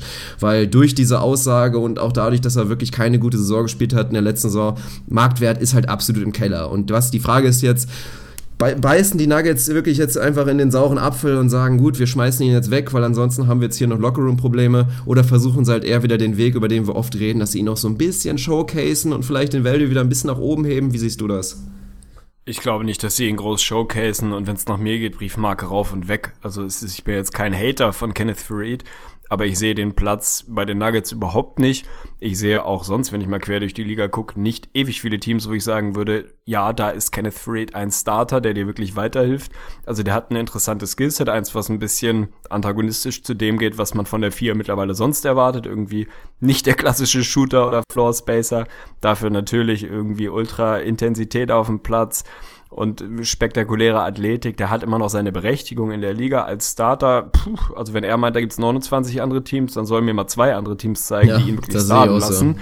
Das wird aber arg dünn. Also da sehe ich nicht, wo ich den jetzt wirklich ins Starting Lineup pressen würde. Ich glaube, dass so ein bisschen da das Tischtuch ein Stück weit zerschnitten ist, dass die Nuggets sagen, ey, komm, was wir da immer für zurückbekommen. Selbst wenn ihr ein bisschen Showcase, glaube ich nicht, dass das seinen Marktwert besonders in die Höhe treibt, einfach weil ich den Fit bei den meisten Teams nicht wirklich sehe. Also wenn du mir jetzt sagst, keine Ahnung, Salary Dump, Second Runner weg. Also da würde ich sagen, da hast du genügend andere Leute, die da die Minuten fressen sollten. Wenn du mir sagen würdest, du showcase ihn und kriegst dann wirklich Value zurück, dann mach es von mir aus. Aber selbst das sehe ich nicht. Also ich sehe einfach den, den Mehrwert nicht, ihm da noch relevante Minuten zu geben. Dann eher Erlan Gomez da Backup-Minuten spielen lassen oder von mir aus ein Traylight oder wen auch immer und zu sehen, dass sobald da jemand anbeißt, Briefmarke und Schiss.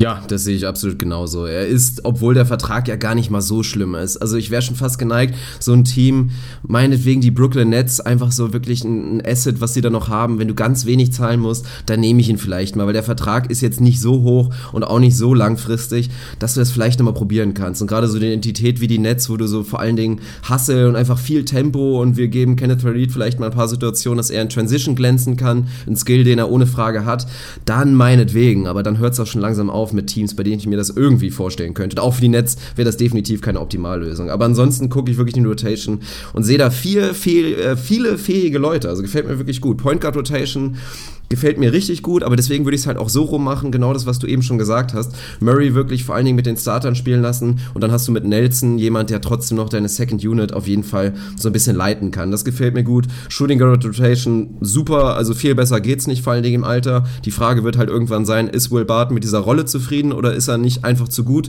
dass du ihn potenziell traden musst, weil er halt kein, kein Mann von der Bank ist. Small Forward Position wird ganz interessant und deswegen ist das fast schon so ein bisschen sneaky Player to Watch Kandidat. Der gute Juancho, tatsächlich. Der Willy ist ja natürlich wegen des größeren Marks und weil er auch älter ist, so ein bisschen der bekanntere. Herr Hernan Gomez von beiden, aber viele meinen, dass er tatsächlich der talentiertere ist und weswegen er vor allem auch interessant ist, der könnte tatsächlich auf die 3 rutschen. Also gerade Backup-Minuten auf der 3, hast du gesagt, ist natürlich tiefes Loch nach Chandler. Kann ich mir vorstellen, dass wir tatsächlich einen Hernan Gomez dahinter sehen, der in der letzten Saison als Rookie sogar schon 40% von draußen getroffen hat und dass der mobil genug ist, da wirklich mit seinen fast 6'10 da trotzdem noch den Dreier zu spielen. Also der könnte wirklich jemand sein, der da so ein bisschen Breakout-Season hat, weil er wirklich ja, eine Rolle bekommt. Vielleicht kriegt er so seine 23 20, 24 Minuten pro Spiel. Ich glaube, es wird wahrscheinlich einfach aus der Not heraus darauf hinauslaufen müssen, weil mir sonst die Fantasie fehlt, wenn du da hinwirfst. Du kannst natürlich auch mal absolut klein gehen und Will Barton auf die 3 ziehen und Harris auf der 2 lassen, aber das wird jetzt auch keine Dauerlösung sein. Und ansonsten ist es da halt dünn. Also wen willst du sonst runterziehen? Und dass ein Wilson Chandler nicht mehr 36 plus Minuten spielen würde, ist auch kein großes Geheimnis. Also da kann ich mir gut vorstellen, dass Juancho, geiler Nickname auf jeden Fall, dass er da seine Minuten bekommt. Steht ein bisschen im Schatten im Moment von seinem Bruder, ja.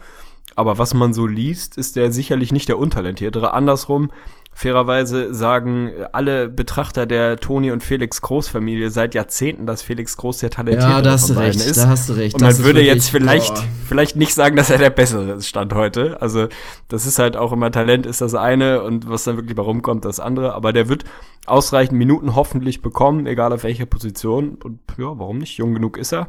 Geilen Namen hat er. Also für mich spricht vieles dafür, dass er da relevante Minuten kriegt. Absolut guter Mann. Kommen wir zu meinem Player to Watch und da ziehe ich jetzt so ein bisschen den roten Faden durch mit meinen Bedenken, die ich bei den Nuggets habe. Ich bin natürlich bei den Paul Millsap. Ich hoffe, dass wir gleich noch so ein bisschen über Jokic reden werden, wenn du ihn vielleicht hast. Oder hast du jetzt auch wieder Millsap als Player to Watch? Nee, nee, nee, ich habe Jokic. Na, dann ist ja gut. Und warum für mich Paul Millsap der Player to Watch ist, es ist nicht ganz eine unbedingt super dankbare Situation für ihn. Also er ist natürlich vom Papier her ein perfekter Fit neben Nikola Jokic. Aber was alle auch immer erwähnen, dass Paul Millsap ja der Vierer ist, der dann neben dem Jokic den Court stretchen kann. Und da ist bei mir dann schon so, äh, okay, habt ihr vielleicht mal so in den letzten zwei Jahren Basketball geguckt oder mal die Stats gecheckt? Natürlich ist Millsap schon irgendwie noch einer, den du so ein bisschen respektierst draußen. Aber jetzt mal ganz ehrlich, auch nicht mehr wirklich. Also spätestens in Playoff-Situationen fängst du auch an, wirklich Paul Millsap von draußen einfach die Dreier schießen zu lassen. Wenn er die dir dann hochprozentig reinhaut, dann hast du halt verloren. Also, aber das sieht inzwischen jedes Team so. Und weswegen ich mir halt ein kleines bisschen Sorgen mache, Thema diese grandiose Offensive, die wir bei den Nuggets in der letzten Saison gesehen haben, das hatte halt einen guten, guten Grund. Also erstmal natürlich dieses wahnsinnige Offensivtalent von einem Nikola Jokic, aber wenn du mal in die Stats reinguckst, und es war ja wirklich wahnsinnig, mit Nikola Jokic auf dem Court hatten die Nuggets ein Offensive Rating von 119. Das ist wirklich ein absoluter Wahnsinnswert. Die Warriors hatten über die komplette Saison Wert Wert von 113. Das hatte aber halt auch den Grund, dass sie halt brutale Offensivlineups gespielt haben. Die vier Leute, die die meisten Minuten mit Nikola Jokic zusammenbekommen haben, waren Gallinari, waren Gary Harris, ein Jameer Nelson und Wilson Chandler. Also wirklich natürlich auch alles Shooter. Der Court war unfassbar breit und so generierst du natürlich eine, eine brachiale Offense. Jetzt nimmst du einen Millsap mit rein, der da in der letzten Saison zwar schon irgendwie noch seine 18 Punkte pro Spiel gemacht hat, aber wirklich nicht mehr effizient. Hat in der letzten Saison ein Career Low rausgehauen aus dem Feld, 44 Prozent, was wirklich bei seinen Voraussetzungen jetzt nicht mehr so ist. Der Dreier, den hatte er mal, als er zum All-Star geworden ist, hat er mal zwei Saisons wirklich gute Saisons von draußen gehabt. Da lag er so bei 37, knapp 38 Prozent, ist inzwischen abgerutscht und es gibt keine Anzeichen, dass der Shot wiederkommen sollte. Also von daher ist er für mich wirklich der Player to watch. Er ist ein geiler Playmaker und er wird helfen, vor allen Dingen defensiv. Aber wie wird er wirklich die offensive Rolle lösen? Also kann er in der Lage sein, diesen offensiven Drop-Off, den ich aktuell sehe, wirklich so gut wie möglich zu verhindern oder wird das wirklich Signifikanz haben in der Sau? Deswegen ist er für mich der Player to watch. Finde ich sau spannend und hast natürlich mit allem recht, was du gerade gesagt hast. Er ist jemand, den man zwar eigentlich respektieren muss von draußen, der, was nimmt der, drei, vier Dreier pro Spiel vielleicht irgendwie so. Ich habe jetzt die Sets nicht vor Augen, aber viel mehr als 32, 33 Prozent dürfte er wahrscheinlich nicht treffen im Normalfall, mit ein paar Ausreißern nach oben und unten natürlich. Aber das ist natürlich eine, eine, eine große Frage, wie sehr er wirklich an, am offensiven Ende dafür sorgen wird, dass sie da etwas weniger spektakulär und effizient sein werden und inwieweit er das am defensiven Ende wieder ausgleichen kann. Wie gesagt, das war ja das, was ich vorhin gesagt habe. Die werden nicht die beste oder zweitbeste Offense aufs Parkett legen. Das kann ich mir bei, beim besten Willen nicht vorstellen. Aber sie werden auch nicht wieder die zweitschlechteste Defense produzieren. Und das ist dann für mich insgesamt im, im Gesamtbild ein Schritt nach vorne. Wenn du es schaffst, vielleicht ja eine klare Top 10 Offense zu sein, das sollte funktionieren und irgendwie eine ansatzweise durchschnittliche Defense, dann ist damit mehr gewonnen, als wenn du eine Katastrophen-Defense hast und eine noch so spektakuläre Offense.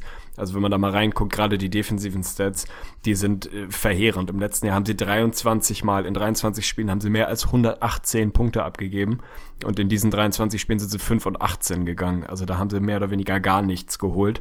Insofern kann deine Offense noch so spektakulär sein und gerade als Jokic dann gestartet ist, war sie das dann ist dir mehr geholfen, wenn die Offense irgendwie noch ein gutes, klar überdurchschnittliches Niveau hat und du defensiv dafür ordentlich bist. Und da erwarte ich mir einfach einen riesen Impact von ihm. Jokic ist nicht der überragende Verteidiger, kein großes Geheimnis. Und da kann Paul Millsap einfach viel, viel abnehmen. Ist ein sauguter Rebounder und halt extrem versatil, was seine defensive Arbeit angeht. Kann draußen verteidigen, kann unterm Korb verteidigen. Ist ein guter Off-Ball-Verteidiger, ein guter On-Ball-Verteidiger. Also ich glaube, da hilft er dir einfach sehr. War schon mal Second Team All-Defense, da wird er wahrscheinlich nicht ganz wieder hinkommen, aber ist auf jeden Fall an dem Ende ein Plusspieler. Mein Player to watch, kein großes Geheimnis, ist Nikola Jokic muss ich jetzt nicht tief in die Stats gehen und alles hier rausbeten. Die letzten 51 Spiele in der Saison, 19 Punkte, 11 Rebounds, 6 Assists in unter 30 Minuten.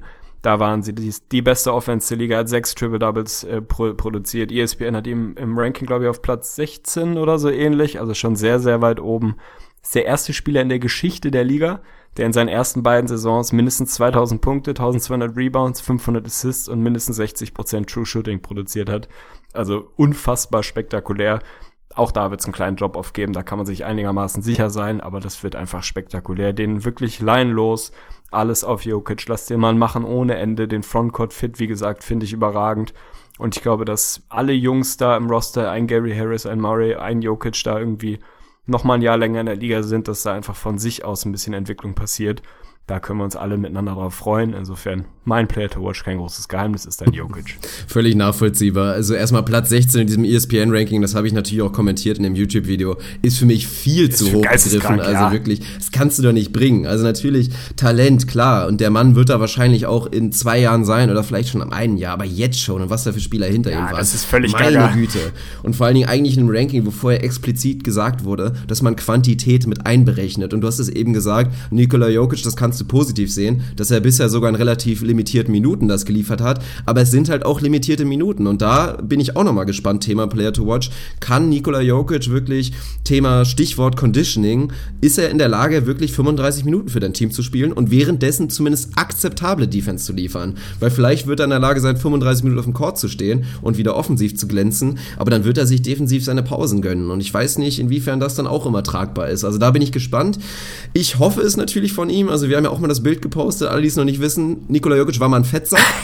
Alter, hat, aber vom Allerfeinsten. Vom Allerfeinsten hat am Tag drei Liter Cola getrunken, hat er selber gesagt. Also musst du dir mal reinziehen. Drei Liter Cola. Also es gibt wahrscheinlich ein paar von euch, die haben das in der Jugend mal gemacht. Ich habe früher auch ganz gerne Eistee und Cola getrunken. Aber das ist Wahnsinn. Und dass der Typ hat eine krasse Entwicklung gemacht, vor allen Dingen in den letzten Jahren, musst du dir ja mal vorstellen. So eine Pubertät für Nikola Jokic. Also das ist ja bei einem selber schon nicht ganz unereignisreich, aber halt für so jemanden, der dann mal in kürzester Zeit irgendwie 35 Zentimeter wächst und was da für Prozesse ablaufen. Und dann auch noch dieser, dieser Body Change bei ihm. Also sollte er sich bei Deadlift die Soest eventuell mal melden.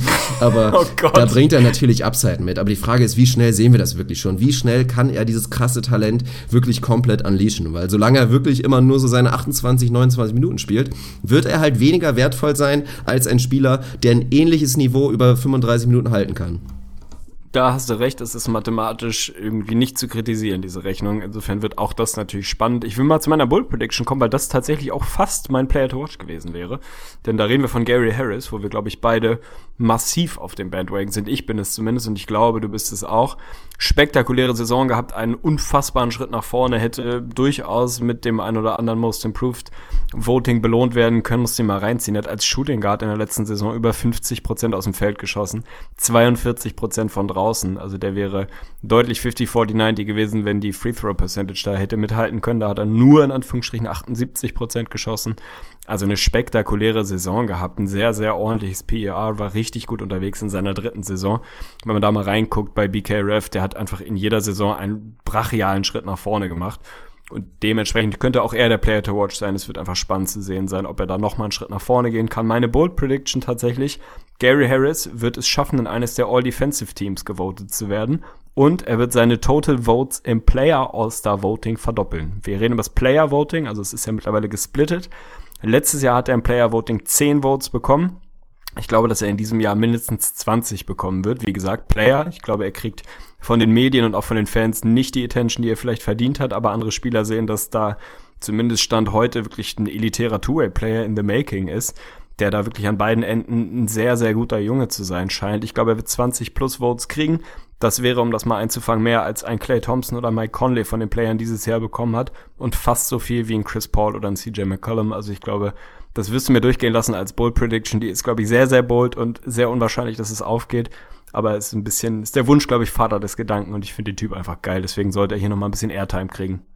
Finde ich schön. Also siehst du wirklich so ein hohes, also defensives Potenzial, klar, aber dass er wirklich so einen offensichtlichen Impact hat, dass da die Leute anfangen, echt über ihn als allererstes nachzudenken? Ich kann es mir schon vorstellen. Also ich glaube gerade die Spieler eben. Innerhalb der Spielergemeinschaft wird auch, glaube ich, das, das defensive Element einfach noch mehr gewertschätzt. Einfach weil die Spieler diejenigen sind, die den Nacht für Nacht dann als Klette dagegen sich haben. Und die merken, dass das jemand ist, der da auf dem Flügel einfach wehtut, gegen den du keinen Bock hast zu spielen. Also wir sehen immer wieder die Diskrepanz zwischen wie voten Fans und wie voten Spieler, wie voten Medienverantwortliche das ist einfach eine, eine andere Geschichte. Und ich glaube schon, dass er sich zumindest dabei ist, den Ruf aufzubauen, dass er wirklich ein Two-Way-Player der oberen Kategorie werden kann. Mag sein, dass das im nächsten Jahr wahrscheinlich noch vielleicht ein Schritt zu früh ist und dass er da All-Defensive-Team wird heftig, wird wahrscheinlich nichts werden. Da gibt's dann auch noch andere Jungs, die da auf den Guard-Positionen irgendwie den größeren Ruf haben. Aber ich würde es ihm einfach wünschen und ich sehe viel, viel an, an wirklich sehr, sehr guten Anlagen, dass er am defensiven Ende elitär werden kann. Und am offensiven waren das auch letztes Jahr schon 15 Punkte. Also ich weiß nicht, ob er mal ein 20-Plus-Scorer werden kann. Muss er vielleicht auch nicht. Wenn er weiter auf dem Niveau verteidigt, dann ist das auf jeden Fall so ein absolutes Avery Bradley-Ding, was ich bei ihm sehe. Vorne den Wurf treffen und defensiv ekelhaft gut verteidigen. Und damit wäre den Nuggets schon sehr geholfen. Finde ich sehr gut, dass wir überhaupt nochmal über ihn reden. Hätte ich natürlich auch gemacht und ich werde meine Bold Prediction jetzt einfach auch mal in die Richtung lenken. Ich hätte auf jeden Fall auch noch über ihn reden wollen. Fand ich einfach unfassbar spannend. Ich habe den Fun Fact ja auch, glaube ich, schon mal in der Episode hier gedroppt, in dem YouTube-Video auch, aber ich sag's einfach mal nochmal. Also wirklich der einzige Spieler in der NBA in der abgelaufenen Saison, der bei mindestens 14 Punkten pro Spiel, 50 plus aus dem Feld, 40 plus von draußen, also wirklich eine wahnsinnige Effizienz. Wenn du da mal guckst, war abgesehen von einem James Harden der, der beste Shooting Guard, der beste True Shooting Guard und auch auch im Vergleich mit allen Guards musste er sich da wirklich nicht verstecken, war da in einer ähnlichen Range von der Effizienz wie einen Chris Paul, wie einen Lowry, also wirklich absolute Elite. Also nur dein, nur dein Otto Porter konnte überhaupt diese Kriterien erfüllen, nur halt mit weniger Punkten. Das ist schon echt spektakulär gewesen. Ich erwarte mir von ihm, du hast dich jetzt so ein bisschen auf die Defensive fixiert, ich erwarte mir offensiv wirklich noch wesentlich mehr Upside. Also ich glaube, auch Thema Vergleich Avery Bradley, dass er da deutlich drüber liegt. Also ich sehe in ihm wirklich einen 20-Plus-Scorer und das ist auch meine Bold Prediction, wird er in dieser Saison schon schaffen. Also ich glaube wirklich, oh. dass er bei diesen Denver Nuggets, für mich sollte er nicht unbedingt die erste Option sein, aber sollte trotzdem wirklich unheimlich davon profitieren, dass er gute Looks natürlich bekommen sollte von dem Jokic, auch eine Millsap. Also klar, es ist jetzt nicht mehr so ein Geheimnis. Manchmal profitieren die Jungs auch davon, dass sie so ein bisschen aus dem Nichts kommen und die Leute sie noch nicht so auf dem Radar haben, vor allem in der Regular Season. Deswegen ist das immer spannend zu sehen. Nach so einem Ausbruch reagieren sie in der zweiten Saison. Auch jetzt zum Beispiel bei deinem Otto Porter. Aber ich glaube, dass wir bei Harris, dass der wirklich so gut ist und vor allen Dingen auch offensiv. Und da sehe ich auch wirklich als Creator oder jemand, der einfach offensiv noch ein bisschen mehr kann als ein Avery Bradley. Ich weiß nicht, ob er defensiv jemals so gut wird. Wenn er das dann auch noch hinbekommt, dann reden wir wirklich schon von einem elitären Two-Guard. Und da sehe ich ihn potenziell auch eventuell. Aber meine Bold Prediction ist tatsächlich, dass er ein 20-Plus-Scorer wird in dieser, also dass er die Nuggets dann noch anführen wird. Er wird die meisten Punkte pro Spiel für die Nuggets liefern. Dann ist er mit Sicherheit spätestens dann ein Kandidat für Most Improved Player. Da habe ich mich ja schon auf Ricky festgelegt, aber wenn ich jemanden meiner Top 3 noch nennen müsste, dann wäre Gary Harris definitiv auch dabei. Junge, Junge, stell dir mal vor, beide unsere Predictions gehen auf, dann hast du die Nuggets aber in den Finals, meine Güte. Also, wenn das aufgeht. Ich war auch kurz davor, tatsächlich zu sagen, Gary Harris wird Nuggets Topscorer als Bold Prediction, weil auch da gibt es theoretisch einen Jokic, einen Millsap, die man da vermutlich davor sehen sollte. Ich kann es mir vorstellen. Ich müsste mal in seine Catch and, Suit, äh, Catch and Suit, geil, Catch and Shoot Stats reingucken. Ich gehe mal davon aus, dass die ziemlich gut aussehen und das ist schon ein Element, was gut funktionieren kann, wenn du wirklich im Frontcourt zwei Jungs hast, die da Alarm machen und Harris dann der ist, der da vielleicht draußen profitiert und die Dinger reinschweißt. Also ich kann mir vorstellen, dass 20 sehe ich noch nicht dieses Jahr, das wäre schon heftiger lieb, so. Aber warum nicht irgendwie 18 plus? Also das Skillset hat er. Die Opportunity sollte auch da sein. Gallo ist weg, also da fallen ein paar Shots vom Flügel weg. Ich glaube nicht, dass Millsap ganz so viel scoren wird, wie er es bisher gemacht hat und so, wie es vielleicht ein Gallo letztes Jahr gemacht hat. Also warum nicht? Da fallen vielleicht noch ein paar Würfe ab für Harris. Und die Effizienz, die wird er nicht halten können, das ist kein großes Geheimnis. Also ein Shooting Guard, der 15 plus scored fast und da 50 Prozent schießt, das ist einigermaßen abnormal. Also da sollte man jetzt nicht erwarten, dass das im nächsten Jahr nochmal passiert. Aber wenn der einigermaßen effizient bleiben kann, warum nicht? Vielleicht All-Defensive Team plus Most Improved. Also dann geht's für die Nuggets ganz weit nach vorne. ja, es wird spannend. Also erstmal, wenn er weniger Punkte scored als Paul Millsap, dann läuft irgendwas in der Offense falsch. Also das sollte ja. wirklich der Fokuspunkt sein und sollte auch der Ansatz sein mit einem Paul Millsap, dass er wirklich, dass er in der letzten Saison 18 Punkte für die Hawks gescored hat. Das ist für mich ein Stat, der ist wirklich komplett irrelevant und stellt ja auch nicht sein Skillset dar. Also bei diesen Denver Nuggets wäre ich super zufrieden damit, wenn Paul Millsap vielleicht 13 pro Spiel scored und dann sich wirklich vor allen Dingen auf das konzentriert konzentriert, was er sehr, sehr gut macht. Und dann wird da einfach was über sein für den Gary Harris. Ja, und da sehe ich ihn persönlich einfach. Also ich bin gespannt. 18 ist wirklich so genau diese, dieser Punkt, das Over-Under. Da würde ich jede Wette eingehen. Also wirklich fast jede Wette, wenn da jemand drunter gehen sollte und sagt, Gary Harris wird keine 18 schaffen. Da bin ich mir eigentlich schon relativ sicher. Also ich freue mich auf die Nuggets. Ist allgemein noch ein schönes Zeichen für das Team, dass wir hier, sie sind das Gegenstück zu den letztjährigen Knicks, wo du durch die Bank geguckt hast, wer kann dir denn überhaupt so annähernd 50% aus dem Feld schießen? Und bei den Nuggets hast du halt Jungs, bei einem Murray sieht man das Potenzial, dass der effizient sein könnte. In Harris ist wirklich effizient. Ein Chandler kann dir das auch liefern. Millsap ist da fast schon der Schwächste, was die Effizienz angeht. Und das ist schon ein gutes Zeichen für dein Team. Ja, das würde ich auch sagen. Also wenn dein Power Forward, von dem man jetzt schon erwarten kann, dass er vielleicht einen kleinen Schritt nach vorne macht in geringerem Volumen, was die Effizienz angeht, wenn der irgendwie 45 Prozent schießt und das ist irgendwie der mieseste Wert im Starting Lineup, dann sieht das sehr, sehr gut aus. Und man kann sich ja auch da ganz gut vorstellen, sollte Jamal Murray dann irgendwann für Nelson mal reinrutschen, dann hast du fünf, zehn plus, also zehn, äh, zehn, sauber, fünf zweistellige Scorer im Starting Lineup. Das ist schon eine ganz, ganz vernünftige Mischung. Die werden relativ ausbalanciert sein. Gary Harris 18 plus finde ich schon fast bold. Also ich würde es mir wünschen, aber das ist schon ein amtlicher Schritt von 15 auf 18 ist das vierte Jahr. Warum nicht? Kannst mir vorstellen, 20, boah, also ich würde es mir wünschen, weil der Typ einfach ein, ein geiler Macker ist. Die sehe ich noch nicht ganz, aber dann lass uns doch mal drüber schnacken. Best und Worst Case. Wie weit kann es denn gehen für die Nuggets? Also eine 5 ist bei mir definitiv vorne, was Oha. das Best-Case-Szenario angeht. Ja, also in dem Best Case, es ist der knüppelharte Westen, ja.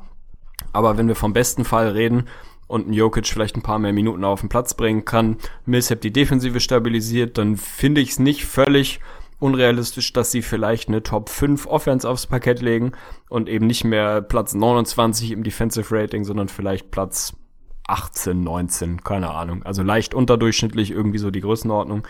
Dann kann es in dem Best Case auf 50 gehen. Das sehe ich nicht. Ist auch absolut nicht mein realistisches Szenario. Aber in dem Best Case finde ich die 50 einigermaßen verargumentierbar. Defensiv, äh, Worst Case weiß ich nicht genau, finde ich schwer. Also deutlich unter 500 kann ich mir eigentlich nicht vorstellen, weil ich ein Fan von runden Zahlen bin, steht hier eine 40. Also das wäre reproduziert die letzte Saison. Viel weniger kann ich mir eigentlich nicht vorstellen. Dafür werden sie offensiv zu gut sein. Und dafür erwarte ich mir als kleiner Fanboy auch einfach einen zu großen Impact von Paul Millsap, dass ich nicht glaube, dass sie wirklich schlechter als letztes Jahr sein sollten. Insofern zwischen 40 und 50 ist bei mir hier das Ding. Wenn ich tippen sollte, sehe ich sie knapp über 543 steht hier bei mir. Das wäre so mein, mein erwartetes Szenario. Damit sehe ich sie schon konservativer als praktisch alle Forecasts, die ich so gesehen habe, die sehen sie wirklich in der Regel zwischen 45 und 48. Finde ich ein bisschen zu hoch, vielleicht ein Jahr zu früh. Bei mir sind es dann 43, aber wie hast du das eingetaktet? Boah, Best Case auf jeden Fall eine 5 vorne finde ich schon hart. Also, puh, weiß ich nicht. Also da ist, das wäre wirklich schon ein heftiges Best Case. Da müsste man davon ausgehen, sie halten die Offense, eigentlich fast die in Jokic gemacht hat und dann hast du wirklich, also mir reicht auch dieses, das an einer Personalie festzumachen, nur an Paul Millsap, dass du so einen Sprung defensiv hast. Da haben wir schon bei den Timberwolves in der letzten Saison gesehen, dass eine Personalie dann nicht unbedingt was machen kann. Die stand zwar neben dem Court, das ist vielleicht der große Unterschied, aber ich weiß es nicht. Also ich habe hier vorher stehen gehabt, eine 48 als Best-Case-Szenario und ich gehe meinetwegen hoch auf, auf eine 49, dass du mich überzeugt. Wichtig. Aber eine 5 kann ich mir eigentlich nicht vorstellen. Also ich sehe die Nuggets realistisch betrachtet, also Worst Case, glaube ich auch nicht, dass sie unter die letzte Saison kommen. Das, das also schon alleine, wenn man bedenkt, dass Nikola Jokic Anfang der Saison nicht mal gestartet hat. Also da hat sich einfach zu viel getan, dass die Nuggets definitiv besser sein sollten. Also Worst Case würde ich fast sagen 41, weil ich mir kaum vorstellen kann, dass sie 40 nur holen. Aber ich finde nach oben hin doch schon relativ limitiert. Also ich stelle sie mir offensiv im Vergleich zur letzten Saison vielleicht ein bisschen schlechter vor. Mich würde es nicht wundern, wenn sie so Platz 6, 7 sind am Ende der Saison Offensivrating und defensiv ein bisschen besser, aber auch nicht so mega viel besser. Und dann komme ich dabei raus bei einem realistischen Szenario. Ja, jetzt müssen wir natürlich wieder taktieren. Auf Platz 6 dürfen wir auch nicht zu heftig werden. Boah, die Jazz, kann ich dir kurz helfen? Die Jazz hatten wir an 42, ich habe die Nuggets an 43. Ja, finde ich also gut. Das, das können wir machen. Also ich sehe es persönlich ja, wie gesagt, anders. Ich sehe die Jazz besser.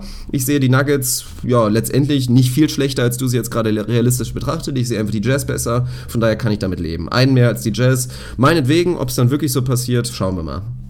Ja, ist doch schön. Freut mich, dass ich das Best Case für dich noch einen Win hochhandeln konnte. Das versüßt mir den Tag. Nein, aber ich glaube, das sind zwei Teams, die auf einem ähnlichen Niveau unterwegs sein werden. Ich kann mich auch damit anfreunden, wenn die Jazz dann am Ende davor landen, kein Problem. Ich mag beide Teams von der Sympathie. Für mich gibt's ein relativ realistisches Szenario, dass die Nuggets einen kleinen Schritt vorne sind. Aber ich glaube, da sind wir nicht besonders weit auseinander. Und ich würde es beiden Teams gönnen, dass es wirklich die Jazz schaffen, wieder Postseason Basketball zu spielen und da nicht rausfallen, so wie viele das sehen und dass die Nuggets jetzt endlich mal auch Nikola Jokic in den Playoffs bekommen. Letztes Jahr war ich schon großer Fan davon oder habe sehr darauf gehofft, dass wir nicht die Blazers in den Playoffs sehen, sondern die Nuggets. Das hat leider nicht gereicht. Ich hätte da wirklich lieber schon das erste Playoff-Jahr von Jokic gesehen, auch wenn der eine schöne Ramme von den Warriors bekommen hätte. Aber ich wünsche mir jetzt einfach Jokic und diesen jungen Kern mit den alten Vets einfach in den Playoffs. Insofern hoffe ich sehr, dass wenn ein Team da oben rausfällt, die wir, die wir da drin sehen, dass es nicht ausgerechnet die Nuggets sind. Das wäre wär für mich sehr schade. Ja, am Ende, also ich kann mir, wenn wir da wirklich am Ende des Tages richtig liegen mit unserem Ranking, dann kannst du uns direkt hier jeden Orden verleihen, weil im Westen da überhaupt da richtig reinfolgen, es wird schon wirklich brutal. Aber ansonsten wollte ich auch nochmal einen kleinen Exkurs machen. Ich fand es jetzt auch wirklich spannend und schön, dass wir mit den Jazz und den Nuggets jetzt wirklich in aufeinanderfolgenden Folgen komplett da diese Gegensätze hatten. Also wirklich einmal dieses brachiale Offensivteam mit diesem heftigen Defizit und dann natürlich das komplette Gegenteil mit den Jazz. Und da hatte ich, weil wir uns ja auch ein kleines bisschen, na rechtfertigen nicht unbedingt, aber es gab schon ein bisschen bisschen Gegenwind, was die Jazz angeht. Also es gibt ein paar Skeptiker, es gibt viele, die sie nicht in den Playoffs sehen, die sich vor allen Dingen fragen, wie kannst du denn ohne Offensive in die Playoffs kommen? Und vielleicht werden jetzt ähnliche Fragen auftreten und sagen, wie kannst du denn anstelle der Nuggets in die Playoffs kommen, wenn du defensiv so schlecht bist? Und da hatte ich nochmal ganz, ganz witzige Funfacts rausgesucht. Also diese Taktik, einfach in einem Element elitär gut zu sein und das andere so ein bisschen drauf zu scheißen, das funktioniert tatsächlich. Also bei den Jazz, was das angeht, hatte ich einen, einen witzigen Funfact gefunden. In den letzten 15 Jahren gab gab es tatsächlich nur ein Team, was ein Top, die, Top 5 Defensive Rating in der NBA hatte und nicht mindestens 500 Basketball gespielt hat. Und da hauen wir die Jazz ja wirklich völlig rein. Und da sich jetzt wirklich vorzustellen, sind die Jazz in diesem Jahr wirklich die nächste Option, die nächste Ausnahme. Das ist schwer vorzustellen. Und was die Offensive angeht und was die Nuggets angeht, ist auch spannend. Die waren tatsächlich die einzige Ausnahme in dem letzten Jahr, weil auch da guckst du in die Historie rein. In den letzten zehn Jahren Top 5 Offensive Rating Team eigentlich immer gebucht für die Playoffs, immer plus 500 Basketball. Die Nuggets, wie gesagt, die einzige Ausnahme. Also von daher, da völlig von wegzurücken zu sagen, wir sind einfach brutal gut in der Offensive, muss man sich überlegen, ob es die richtige Taktik ist. Ja, definitiv. Und ich meine, also die waren letztes Jahr ein Win von den Playoffs entfernt. Es ist jetzt ja nicht so, als wären die da weit weg gewesen. Und wie gesagt, defensiv schlechter als im letzten Jahr kann es praktisch nicht werden. Also da gibt's eigentlich keinen Case, dass sie wirklich noch schlechter oder ähnlich schlecht sein sollten. Insofern muss man auch nochmal wieder kontextualisieren. Wir sehen diese beiden Teams als Playoff-Teams, aber wir sehen sie, sehen sie nicht als Homecourt-Teams, wir sehen sie nicht als Contender oder ähnliches.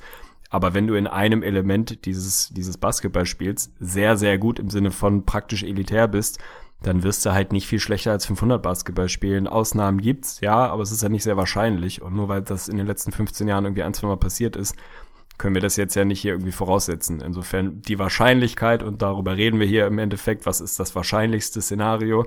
Die Wahrscheinlichkeit, dass beide Teams in den Playoffs spielen, wenn sie das ansatzweise auf den Platz bringen, was sie können, ist einfach sehr, sehr hoch und nichts anderes machen wir hier, indem wir sie an 7 und 8 setzen. Ja, dann haben wir es geschafft. Wir sind durch. Eine Stunde 30. Hat mir mal wieder sehr gut gefallen. Ansonsten haben wir, glaube ich, auch nichts weiter mehr aus so groß erzählen müssen, oder? Äh, nee, ich glaube nicht. Also ich werde heute Abend nochmal zum Tennis fahren. Ich war gestern beim Tennis, hatte gestern das Das zählt nicht. Oh, ist das jetzt die Tennis-Anekdote? Nein, nein. Das Bingo Ach, doch, scheiße. Oh nein, ja, dann, dann ist das halt so. Ich hatte gestern Career High. Also ich hatte wirklich Career High Performance auf dem Tennisplatz. Und vielleicht bin ich auch deswegen so ein bisschen beseelt und sehr gut gelaunt. Das war, also gestern war wirklich absolute Arne Tegen Ceiling. Das, mehr, mehr geht nicht. Mehr habe ich im Moment nicht im Tank, als ich gestern auf den Platz gebracht habe. Das nur am Rande. Oh, ich freue mich schon so. Ich freue mich schon so auf unser Duell. Es wird wirklich, es wird wirklich schön. Also um das mal kurz in Kontext zu setzen, vor, also bevor du jetzt wirklich angefangen hast, richtig zu hasseln, was Tennis angeht, da hatte ich dich natürlich im Sack, weil ich Tennis Vergangenheit habe im Gegensatz zu dir. Aber seitdem du jetzt halt so im Training bist und ich halt gar nicht spiele, ist das Ding jetzt mit Sicherheit extrem close. Also wenn wir uns das nächste Mal sehen, werden wir zu 100% auf den Court gehen und dann werden wir ein Match machen und das werden wir auch abfilmen. Dann nehmen wir uns wirklich jeweils Handykamera, ich nehme noch hier die andere Kamera mit und dann werden wir das zusammenschneiden und werden das epische 1 gegen 1 Tennis-Match auf jeden Fall dokumentieren für unsere Community. Habe ich auf jeden Fall sensationell viel Bock drauf. Also ich bin jetzt ganz gut drin im Schlag, habe heute Abend nochmal Training, eine Stunde, also werde da mal ein bisschen an der Technik feilen und nicht nur auf den Platz gehen und ballern. Also freue ich mich drauf. Es wird auf jeden Fall, glaube ich, ein kompetitives Match, in welche Richtung es dann noch immer geht. Aber ich glaube, wir kriegen es mittlerweile hin, dass das ein gut anzusehendes Tennisspiel, was auch den Namen Tennis verdient hat und was jetzt nicht einseitig in eine oder andere Richtung werden sollte. Also normalerweise müsste das, könnte echt, es könnte, könnte eine YouTube-Perle von uns werden. Da bin ich ganz Oh ja, da freue ich mich jetzt schon drauf. Also vor allen Dingen wirklich, wann sehen wir uns eigentlich das nächste Mal? Ja, das ist eine gute Frage. Also man munkelt, also ich habe auch bald Geburtstag, Geburtstag ne? habe ich ja, mal gehört. Ich wollte gerade sagen. ja, vielleicht ist das ja ein ganz guter Anlass. Ja, könnte man mal die mal Deutsche gucken. Bahn akquirieren und mal gucken. Du bist Ui. ja bei, du bist doch bei Rin, oder? Ist ja, Alter. Dein Geburtstag rum? 6. Oktober. Ai, ai, ai. 6. Oktober. Shoutout auf jeden oh, Fall kurz an, kurz an Hamid. Ich habe kurz gesehen, als ich mal wieder bei Instagram einen Account reingeschickt hatte, hatte ich da kurz noch eine, nennt man das auch DM bei Slidet man da auch in die keine DMs? Ahnung, ich glaube ja. Ist Hamid da in meine DMs reingeslidet? Kann sein, oder? Mhm. Na, auf jeden Fall hat er mir einen Ausschnitt geschickt. Er war scheinbar schon bei Rin auf dem Konzert, hat mir dann einen richtig geilen Clip gehört und wir sehen uns scheinbar auch in Köln. Also wirklich alle, die auch am 6. Oktober bei Rin sind, im E-Werk in Köln, natürlich restlos ausverkauft. Also jetzt wird es schwierig, noch ein Ticket zu bekommen. Dann könnte man, könnten wir uns da auf jeden Fall sehen und ich werde auch nicht nüchtern sein. Das sage ich schon mal zur Vorwarnung. Sag bloß. Aber es wird Hammer. Ich freue mich jetzt schon ist für ein Rin-Konzert, glaube ich, ein ganz guter Ansatz, nicht komplett nüchtern hinzugehen. Ich könnte mir vorstellen, es hilft bei der Bewertung des Abends. Und wenn irgendwer noch eine Rin-Karte zum Abgeben hat, dann gebt die Arne Tegen, der braucht noch eine. ja, stabil. Also meldet euch bei uns. Mir hat's großen Spaß gemacht. War eine sehr gute Folge. Vielen Dank, mein Lieber. Ja, ich denke auch, äh, irgendwas, irgendwas wollte ich noch sagen. Achso, hast du noch einen Wunsch? Eine YouTube-Perle, die ich hier irgendeinen, irgendeinen coolen Clip, was Witziges, was ich hinten ranschneiden soll? Oh, da erwischte mich jetzt natürlich aus dem völlig, auf dem völlig falschen Fuß, weil ich echt nicht so diese YouTube-Deep Dives mache. Also ich könnte jetzt nur die, die alten Perlen jedes Mal wieder rausholen und damit möchte ich euch nicht langweilen. Also da muss ich dich heute leider enttäuschen. Na gut, dann ansonsten wollte ich nochmal einen Shoutout verteilen, wirklich an alle Leute, die so ein bisschen auf unseren Aufruf reagiert hatten in der letzten Episode. Die Leute, die sich die Mühe gemacht haben, bei YouTube zu kommentieren, auch unsere neuen Patreon-Spender. Riesen Shoutout an euch, ihr seid die geilsten. Macht's gut, Kuss auf die Nuss. Wir sehen uns in der nächsten Episode. Küsschen aufs Nüsschen, haut rein. Woran hat's gelegen? Ja gut, woran hat die Lehen? Das ist natürlich immer so die Frage. Ich sage natürlich immer, woran hat die Lehen? Äh, da fragt man sich nachher natürlich immer, woran die Lehen hat. Ich sage immer, woran die Lehen hat, fragt sich immer. Woran hat die Lehen? Äh, na gut, ich sag mal so, woran hat die Lehen? Da sagt man, nachher natürlich immer, fragt man sich, woran hat die Lehen und fragt man sich immer, woran die Lehen hat.